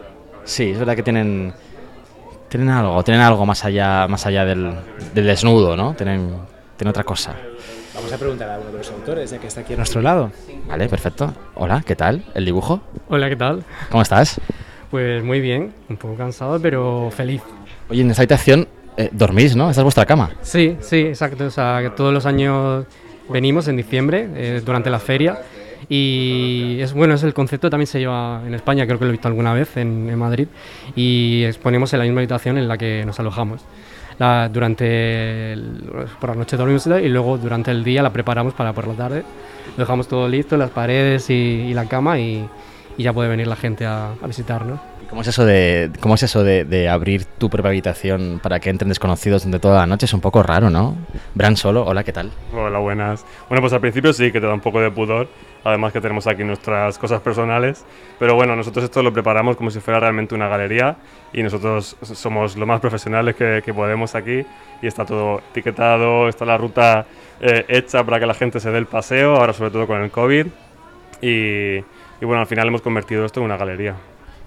¿Qué tal? ¿Cómo se está dando? Vemos muchísimos puntos rojos por aquí. Sí, muy bien, muy bien. La verdad es que no nos podemos quejar y cada año parece que, que mejor. Este año con el COVID estamos un poco asustados y tal, por si iba a venir menos gente, pero, pero bueno, de momento bien y, y nosotros, ya te digo, súper contentos. Decís que venís muchas, muchas veces, que habéis venido ya más veces. eh, ¿Sabéis cómo se os selecciona? O sea, que, que- ¿quién y cómo selecciona a los artistas de todo el mundo que vienen aquí a exponer? ¿Cómo fue la primera vez? Bueno, pues al final eh, es el dueño del hotel el que organiza la feria y es el quien se encarga de, de encontrar a los artistas que le gustan y que le parecen pertinentes para también la temática un poco de, de Art Gay Sol, que es un poco dar lugar a, a los artistas LGTB que en el resto de ferias de, de Art Basel pues quizás no, no tenemos tan, tan primera fila como, como estamos aquí. Entonces, bueno, él sobre todo por redes sociales encuentra gente, recomendaciones, luego ya nosotros que ya somos veteranos aquí también nos pregunta muchas veces por otros artistas y al final, bueno, es un poco la comunidad que hablamos entre nosotros y, al final vamos llegando y cada año llegan nuevos artistas. Es interesante lo del concepto artistas LGTB, porque yo creo que no sé si antes tú y yo hemos hablado de que era una feria de arte gay. ¿Qué es arte gay? Bueno, la frontera, no sé, yo creo que cada vez eh, es un poco más, más difusa porque que siempre surgen nuevas, nuevos movimientos y ya eh, no sabemos un poco dónde quedan los, límites y ni las barreras.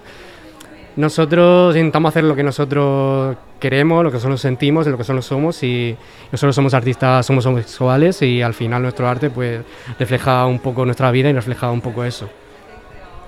Contadle a los que nos escuchan en qué consiste vuestro, vuestro arte. Bueno, nosotros, quizá un poco a diferencia de otros artistas aquí en, en los Estados Unidos, nuestra obra, ambos somos un poco más retratistas, o sea, a nosotros nos gusta mucho el retrato, sobre todo el retrato masculino. Somos, los dos somos un poco autobiográficos, o sea, que hacemos mucho... No, no, no es que nos autorretratemos, sino que hablamos de las cosas que nos pasan a nosotros, como también le pueden pasar a, a personas que son como nosotros, sobre todo en este ámbito de- del mundo gay o del mundo LGTB. Entonces, sin embargo, nosotros eh, intentamos centrarnos más en el mundo de las emociones. Yo, por ejemplo, hablo mucho de la masculinidad como concepto, pero también de la frustración que la masculinidad produce en, muchos hombres, ¿no? Porque el machismo, por ejemplo, no solo afecta a las mujeres, sino que afecta también a, muchos hombres. Se supone que tenemos que ser fuertes, valientes, decididos, eh, protectores, y hay muchas, muchas personas, pues que todo eso te causa frustración y te hace sentir mal. Entonces, bueno, es un poco sobre, sobre esas emociones. Estaba hablando Bran solo y ahora vamos a escuchar a Dani el dibujo. Mi arte. Tu arte, por favor, cuéntanos. Sí. Bueno, también un poco como, como Bran. La verdad es que nos conocimos en la escuela y lo que es la carrera profesional como, como ilustradores, como freelance, la desarrollamos al mismo tiempo y los temas que tratamos son, son un poco parecidos. Son eh, la soledad, la masculinidad, el amor, el desamor y... Pero bueno, cada uno también tiene un poco su punto de vista y a veces coincidimos y a veces no coincidimos, pero mi, mi obra básicamente trata, la, soledad, el desamor, el- también lo mezclo un poco con, otra parte, con, lo que es un poco el color, el diseño, que también es otra faceta que tengo yo como diseñador de interiores, y intento mezclar. Y, y bueno, ¿Se puede ser joven en España, vamos a decir joven, nuestra edad, que más o menos creo que somos de la misma quinta, ¿se puede ser joven en España y vivir del arte, de lo que haces? No, no se puede, literalmente no se puede. Es muy complicado eh, no, ser no tener un renombre, digamos, no ser un, pintor reconocido y señalado y, vivir de esto. En mi caso yo eh, antes era programador informático y después de 8 o 9 años lo dejé completamente para dedicarme 24 horas al día a esto, a- al arte, a pintar. Y aún así tardé como 3 o 4 años en empezar a tener la primera venta. Así que es súper complicado que, que empezar en, en esto. Bueno, pero, pero ahora sí que, sí que vives de, de lo que haces. Sí, sí, pero gracias a eso, a la constancia, a, a ser muy follonero, como decimos en Murcia, y, y insistir mucho, aguantar, tener también un poquito de recursos para poder aguantar y saber moverse mucho. Las redes sociales supongo que ayudan muchísimo en esto hoy en día, ¿no? Para vender también y moverte y, y tener ventas en todo el mundo, no solamente en tu comunidad, supongo. Dani hace como así, el dibujo hace como así con la cabeza, como no sé yo. A ver. No tanto. Sí, al principio sí, pero bueno, yo creo que las redes sociales cada vez más que ayudar lo que hacen es poner un poco más de trabas. Bueno, pues lo de la censura y todo eso. Nosotros, por ejemplo, muchas de las obras que hacemos eh, no son obras pornográficas, pero sí que tienen un- su punto eh, erótico porque sale desnudo y lo tenemos que censurar, porque si no, no Instagram, por ejemplo, no, no nos deja eh, ponerlas. Pero bueno, sí, la verdad que sí, la, mayoría de, de nuestros clientes vienen a través de, de redes sociales, sobre todo de, de Instagram, y fue así desde el principio.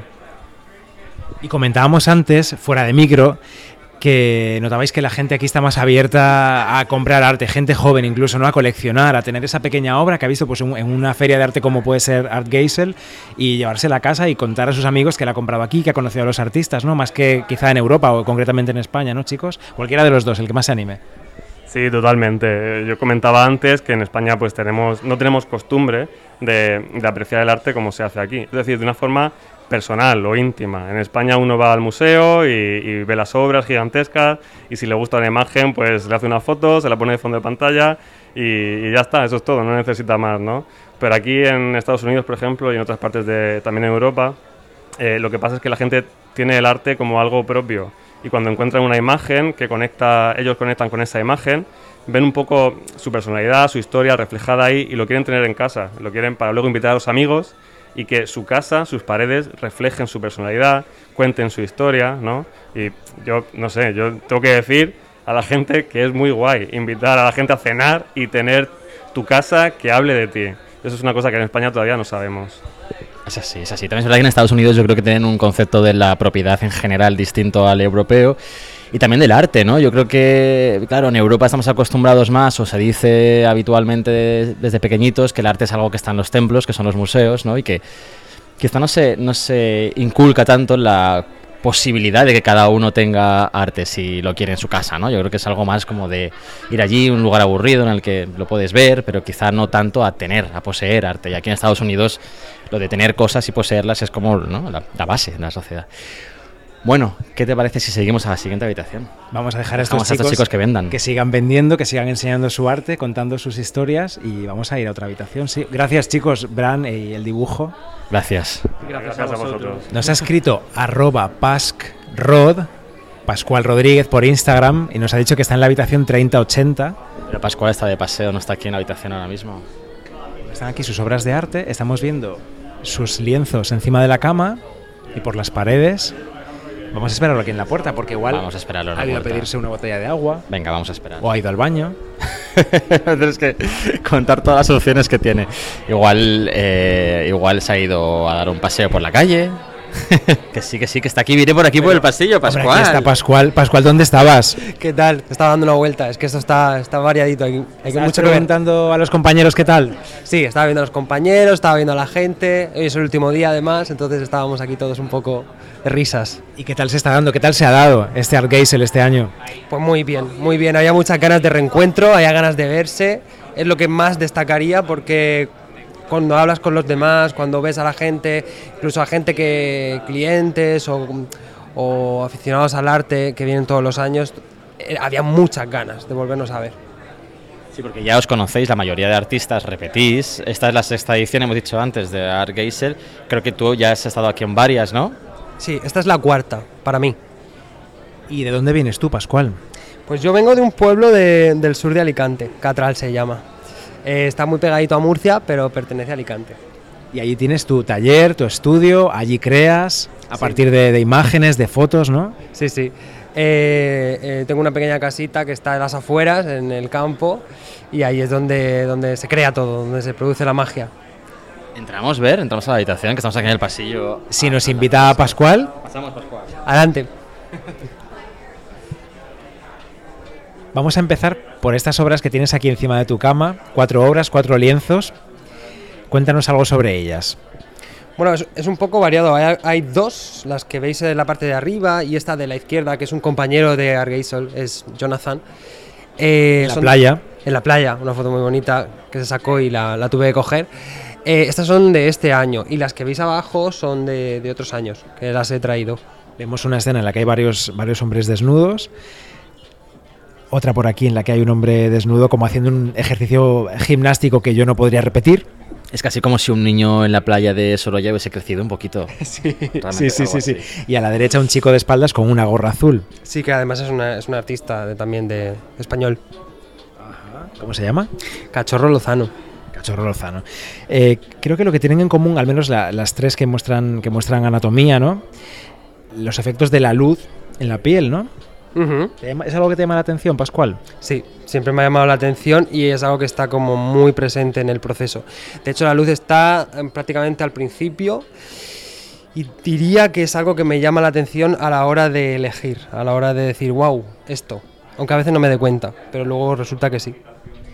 Cuéntale a la gente que nos escucha y que no puede estar viéndonos, no tiene la suerte de estar en esta habitación con nosotros, eh, cuéntales en qué consiste tu obra, de dónde parte, cuál es tu inspiración principal. Pues yo diría que, mm, que a día de hoy, la- es, yo diría que es un poco la pintura por la pintura, aunque muchas veces cueste de creer viendo lo que hago, porque en origen eh, todo lo que me, motivó a trabajar, me motivó a estudiar en, en mis años universitarios fue el mundo del beefcake, el mundo gay, los chicos, eh, los chicos guapos, los chicos que conocía y lo que veía también entonces, lo que me motivaba a trabajar, lo que me motivaba a estudiar anatomía, lo que me motivaba todo eso. Entonces hay una parte muy importante que también es mía personal, en la que hay mucho de, de chicos, de chicos guapos, pero la pintura, la pintura. Beefcake literalmente es pastel de carne. Así que beefcake, pues carne, músculo, piel, ¿no? Ah, sí. Ese yo creo que de los años entre los 60 y 70 más o menos. Y eran unas, unas revistillas que, que había entonces que fingían o iban de, de tema culturista, pero que en realidad había todo un submundo ahí debajo, un lenguaje secreto eh, en el que se, bueno, se comunicaban. Es algo muy americano, ¿no? Además, esto muy americano, muy, no sé si incluso de, muy de Florida también, no sé. Bueno, en fin, no sé. Muy americano sí, desde luego. Sí, sí, sí, sí. Yo creo que de Florida también, porque tiene un punto muy playero. Y en obras como ar- de artistas como Harry Bush lo puedes ver claramente. Hay mucho de playa. Yo no sé mucho de las playas, sé que está la East Coast, la West Coast y todo eso, pues playas hay, seguro. No sabes mucho, pero el caso es que tu obra aquí tiene su público, ¿no? Estás vendiendo muy bien en la feria. Sí, está yendo bastante bien. De hecho, este año estoy volviendo a ver gente de otros años, eh, compradores o aficionados al arte. Y, y la verdad es que sí, es, es sorprendente y yo no me puedo creer que, que me acuerde de ellos. No me acuerdo de sus nombres porque soy un desastre para los nombres, pero me acuerdo de sus caras y me acuerdo de lo que se llevaron. O sea, es increíble. Ah, tú tienes aquella foto. Tal cual, tal cual. En, su- en sus redes sociales, Pascual, dinos tu usuario, por favor. Vale, em, yo digo mi nombre primero porque el usuario es un poco ortopédico de decir, Pascual Rodríguez, pero el que se quiera complicar es Paskrod, con K. Arroba paskrod. En sus redes sociales decía, en esta cuenta de Instagram, además de enseñar el proceso creativo de muchas de sus obras, que es súper interesante ver sus vídeos, eh, cómo pasa pues del primer boceto a la cuadrícula y a la obra final. Esto es algo que nos gusta mucho a ti y a mí, ver cómo de la nada, del lienzo en blanco, de la tabla en blanco, del papel en blanco, pasamos a, a la obra, ¿no? Que hay un proceso muy complejo y muy, muy difícil para gusta. llegar a ella. Además de eso, decía, eh, también a veces enseñas cómo empaquetas obras para lanzar a los compradores y muchas veces esos paquetes tienen como destino Estados Unidos. Realmente yo creo que tienes un buen público aquí, ¿no? Sí, sí, totalmente, totalmente cierto. De hecho, lo hablaba esta mañana con, con unos compañeros abajo, eh, con Jan Puerto. Estaba hablando con él, me ha preguntado y he dicho, pues la verdad es que yo creo que el mayor porcentaje es en Estados Unidos y creo que el origen es en gran parte la primera vez que vine a esta feria, sí. Sí, sí, de todo el mundo, es verdad, pero Estados Unidos es un porcentaje muy alto. De Alicante para el mundo, Bernardo. Una pasada, una pasada. A mí me encanta su obra, ¿eh? y además es que tiene un elemento muy pictórico, la pincelada muy presente que, me vuelve loco. Realmente estoy deseando comprarme una obra de Pascual en cuanto sea posible, Bernardo. Bueno, vamos a revisar ahí esas nóminas del Museo del Prado y de Radio Nacional a ver si conseguimos estirar un poco para comprarnos algo de Pascual Rodríguez. Yo quería preguntarte cómo lo haces, pues cuando vendes, por ejemplo, de esta pared que tenemos detrás, en la que todas las obras tienen en común una misma paleta, pues de tonos malvas, morados, rosas, que claramente has decidido tú, ¿no? Colgarlas de esta manera. ¿Qué pasa cuando vendes pues dos o tres y la pared se te queda coja? Porque el conjunto ya no dialoga igual si pones otra obra cualquiera ahí que no pegue, ¿no? Porque las que están enfrente, por ejemplo, tienen otros colores mucho más vivos, más verdes, rojos, que no, no pegaría nada ahí. ¿Qué haces? ¿Le dices a la persona, por favor, no te lo lleves todavía? ¿O se lo vendes ya y luego tú pones un reemplazo? ¿Cómo, cómo haces esto en una feria como esta, no? Sí, normalmente preguntamos porque hay mucha gente que, pues a lo mejor en ferias como esta tienen su vuelo al día siguiente o lo que sea, pero siempre preguntamos, preguntamos si es posible que se quede con nosotros, le ponemos el red dot que se dice y intentamos que se mantenga la composición. Si no puede ser, porque las personas se tienen que marchar, se tienen que llevar, pues toca reorganizar. Yo este año cuento con ayuda, estoy muy agradecido por ello. ¿A quién tienes? Ah, tengo a Juanma, que lo veis ahí, está ahí atrás. Y la verdad es que es, eh, es- es una, una- una ayuda increíble y ahora se encarga él. Con lo cual es como, Juanma, vamos a ver qué, qué hacemos y lo hace él. Cuando no estaba Juanma, pues tocaba tirar de ingenio, reorganizar, quizá em, cambiar un poco la compo, si se te queda el hueco, pues te toca como cambiar la parte compositiva, digamos, pero era no, po- no ponías otra obra, a lo mejor. ¿Has aprovechado estos días en Miami, Pascual, para visitar el resto de las ferias de arte? Porque estamos en la semana de Art Basel, hay otra feria en la playa, en Miami Beach. ¿Has podido ver algo más? Sí, he visto, ayer tuvimos la oportunidad de ver a Art Basel y esta mañana he estado en Untitled. ¿Y qué te han parecido? Bueno, me han gustado. Yo soy muy mío. Eh, tengo que decir que, que las dos me han gustado mucho. He disfrutado mucho en Untitled, yo creo que por la luz, por, por lo blanco que estaba todo. Pero tengo que decir que de Art Basel me he cogido cositas, están en mi móvil, tengo mis vídeos, o sea, tengo un poco de todo, de todo se puede sacar.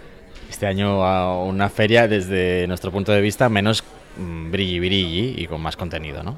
Eso nos parece ta- también en, eh, en lo que se refiere a los visitantes, a las personas interesadas en la feria. Otros años que hemos venido Juan Rayo había bueno, más personas que venían a ser vistas, más modelitos extravagantes, plataformas, vestidazos, americanas llamativas.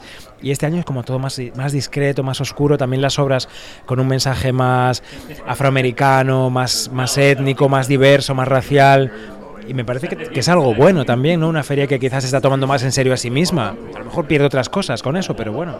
Sí, quién sabe. De todas formas, yo creo que, que cambiar siempre, siempre está bien, siempre que te, lo, que te lo pidan las circunstancias o que se haya dado así, no hay ningún problema. Yo coincido en que quizá, además lo hablaba con un compañero de aquí de la feria esta mañana en Untitled, que Untitled sí que la he visto muy juvenil, sí que a lo mejor tenía un poquito más ese punto de pose, había colores más llamativos, estaba más chillón, y Art Basel no. Voy a hacer la pregunta, la pregunta que, que quiero hacerle a Pascual, ya para ir terminando.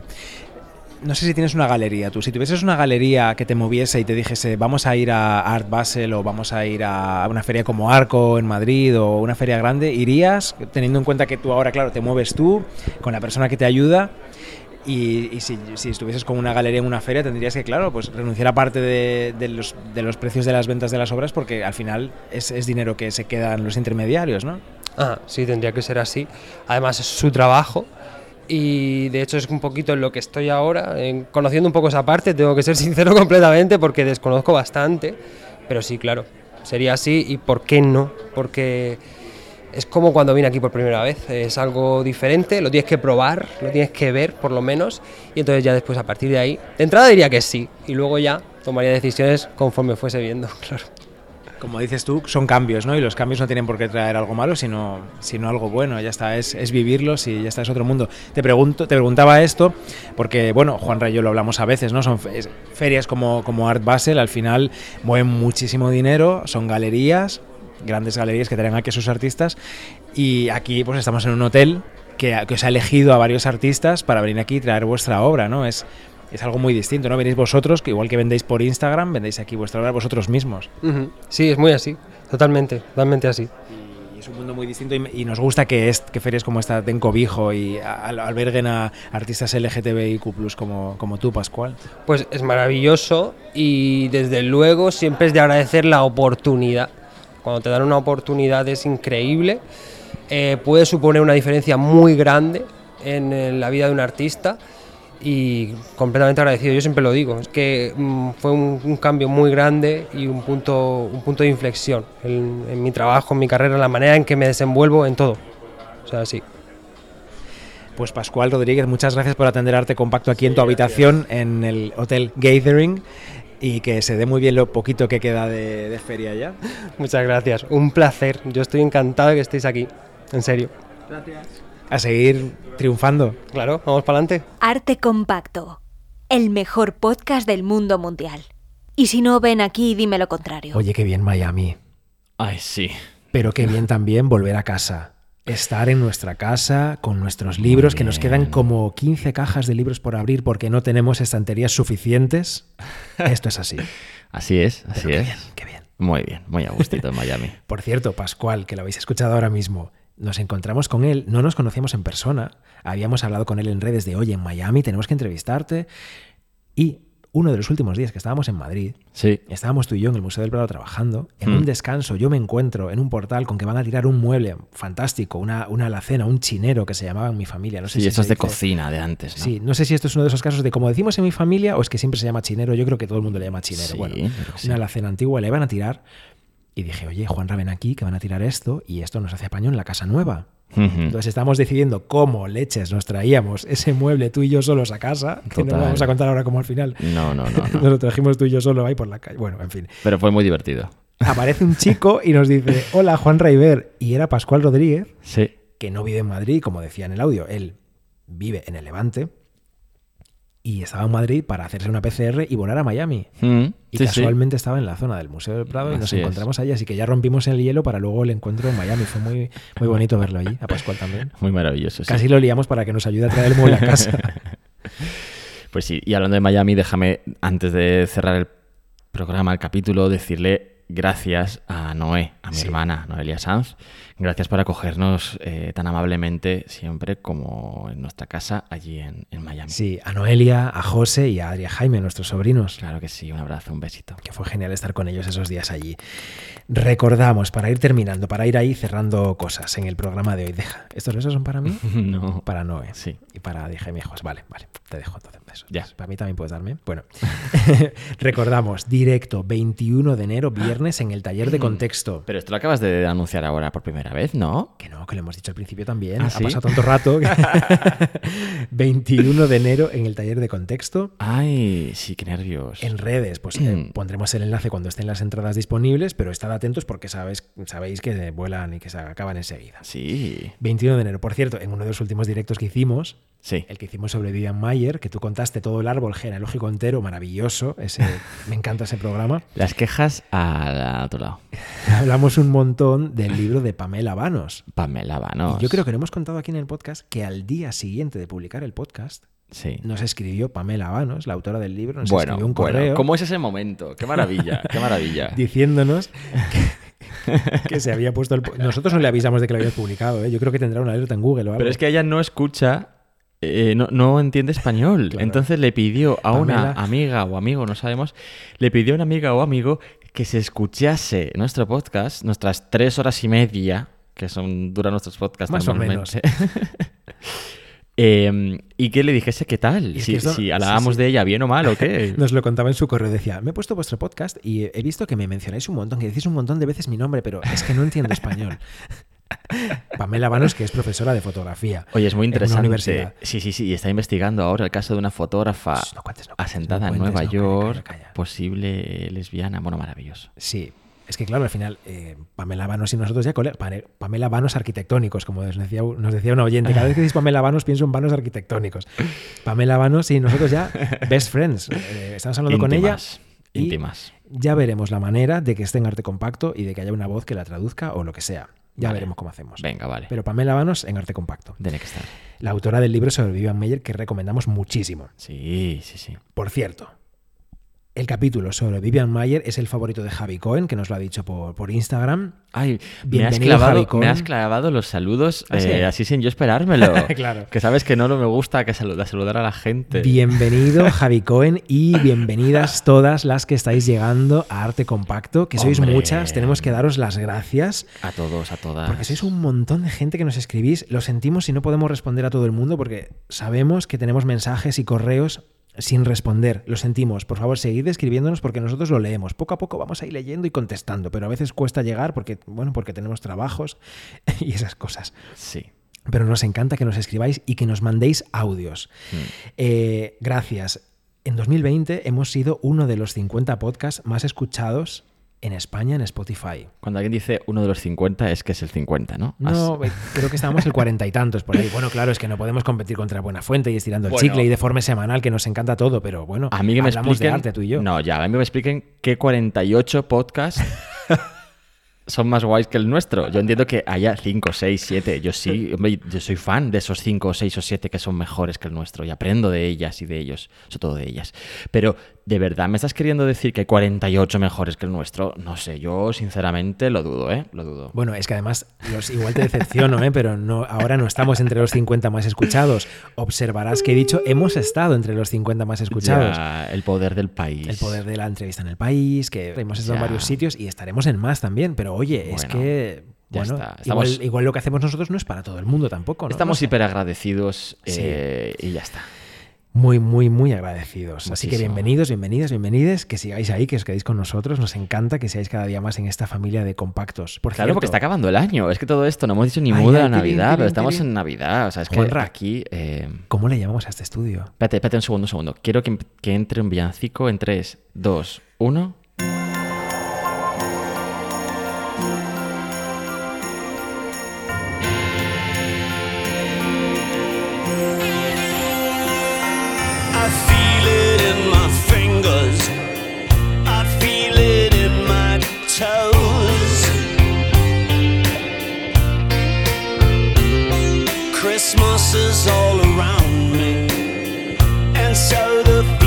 Ahí está, gracias. Vale, ahora en este modo navideño. A ver, Eh, que suene, que sí, suene modo feliz navideño. Navidad. Bueno, ¿qué? ¿Cómo le llamamos a este estudio? A este Ah, nuevo estudio que que, ya no es hoy. Quintana, ya Claro. no es la zona de ventas. Ya, bueno. Este estudio que todavía tiene eco, pero que luego no lo tendrá. No lo tendrá cuando colguemos cosas en las paredes que nos gustan y que nos tal. Pues ¿cómo lo llamamos? Pues lo llamamos eh, estudio, compacto. Estudio compacto está bien. Estudio compacto. O estudio Juan River, porque, porque hay gente que nos dice, sois Juan River. Bueno, Juan River, pues Juan River. Juan River mola también bastante. Pues no sé, estudio Juan River. Venga, Juan River. Sí, o compacto. Es que estudio compacto me gusta también como suena, tiene sonoridad. Ya. Estudio compacto. Bueno, ya lo decidiremos. Bueno, vale. Si, si tenéis una elección clara, nos lo decís también. Bueno, que nos despedimos. Este es el último programa del año. Seguimos cada semana en Radio 5, no descansamos los sábados a las 6, ya lo sabéis. Oye, que 25 de diciembre ahí estaremos y día 1 de enero ahí estaremos también. Ahí estaremos con los cascabeles, con el gorro de Santa Claus, con todo esto Sí, puesto eso nosotros. es, eso es. Porque a Juanra le encanta la Navidad, como sabéis. claro. Sí, este año no tenemos ni una decoración en casa porque mm, como para decorar está la casa. Sí, ¿sabes? vamos a decorar con la de cajas y la de Pero- trastos por medio que hay, poner más trastos como el árbol de Navidad. No y los- puede ser. Que yo no soy el Grinch tampoco, pero hay que ser un poquito No, no puede ser. La vida. Pero bueno, que sí, que nos gusta la Navidad. Que yo quería decir que el año que viene seguiremos aquí, en 2022, madre mía. Seguiremos en los micrófonos de arte compacto si nos dejáis, si nos seguís escuchando. Eh, seguiremos contando historias que nos importan, historias que nos gustan, no solamente. Y que nos representan, historias, sí. Historias que significan. Así que aquí seguiremos. Gracias. Gracias. Gracias.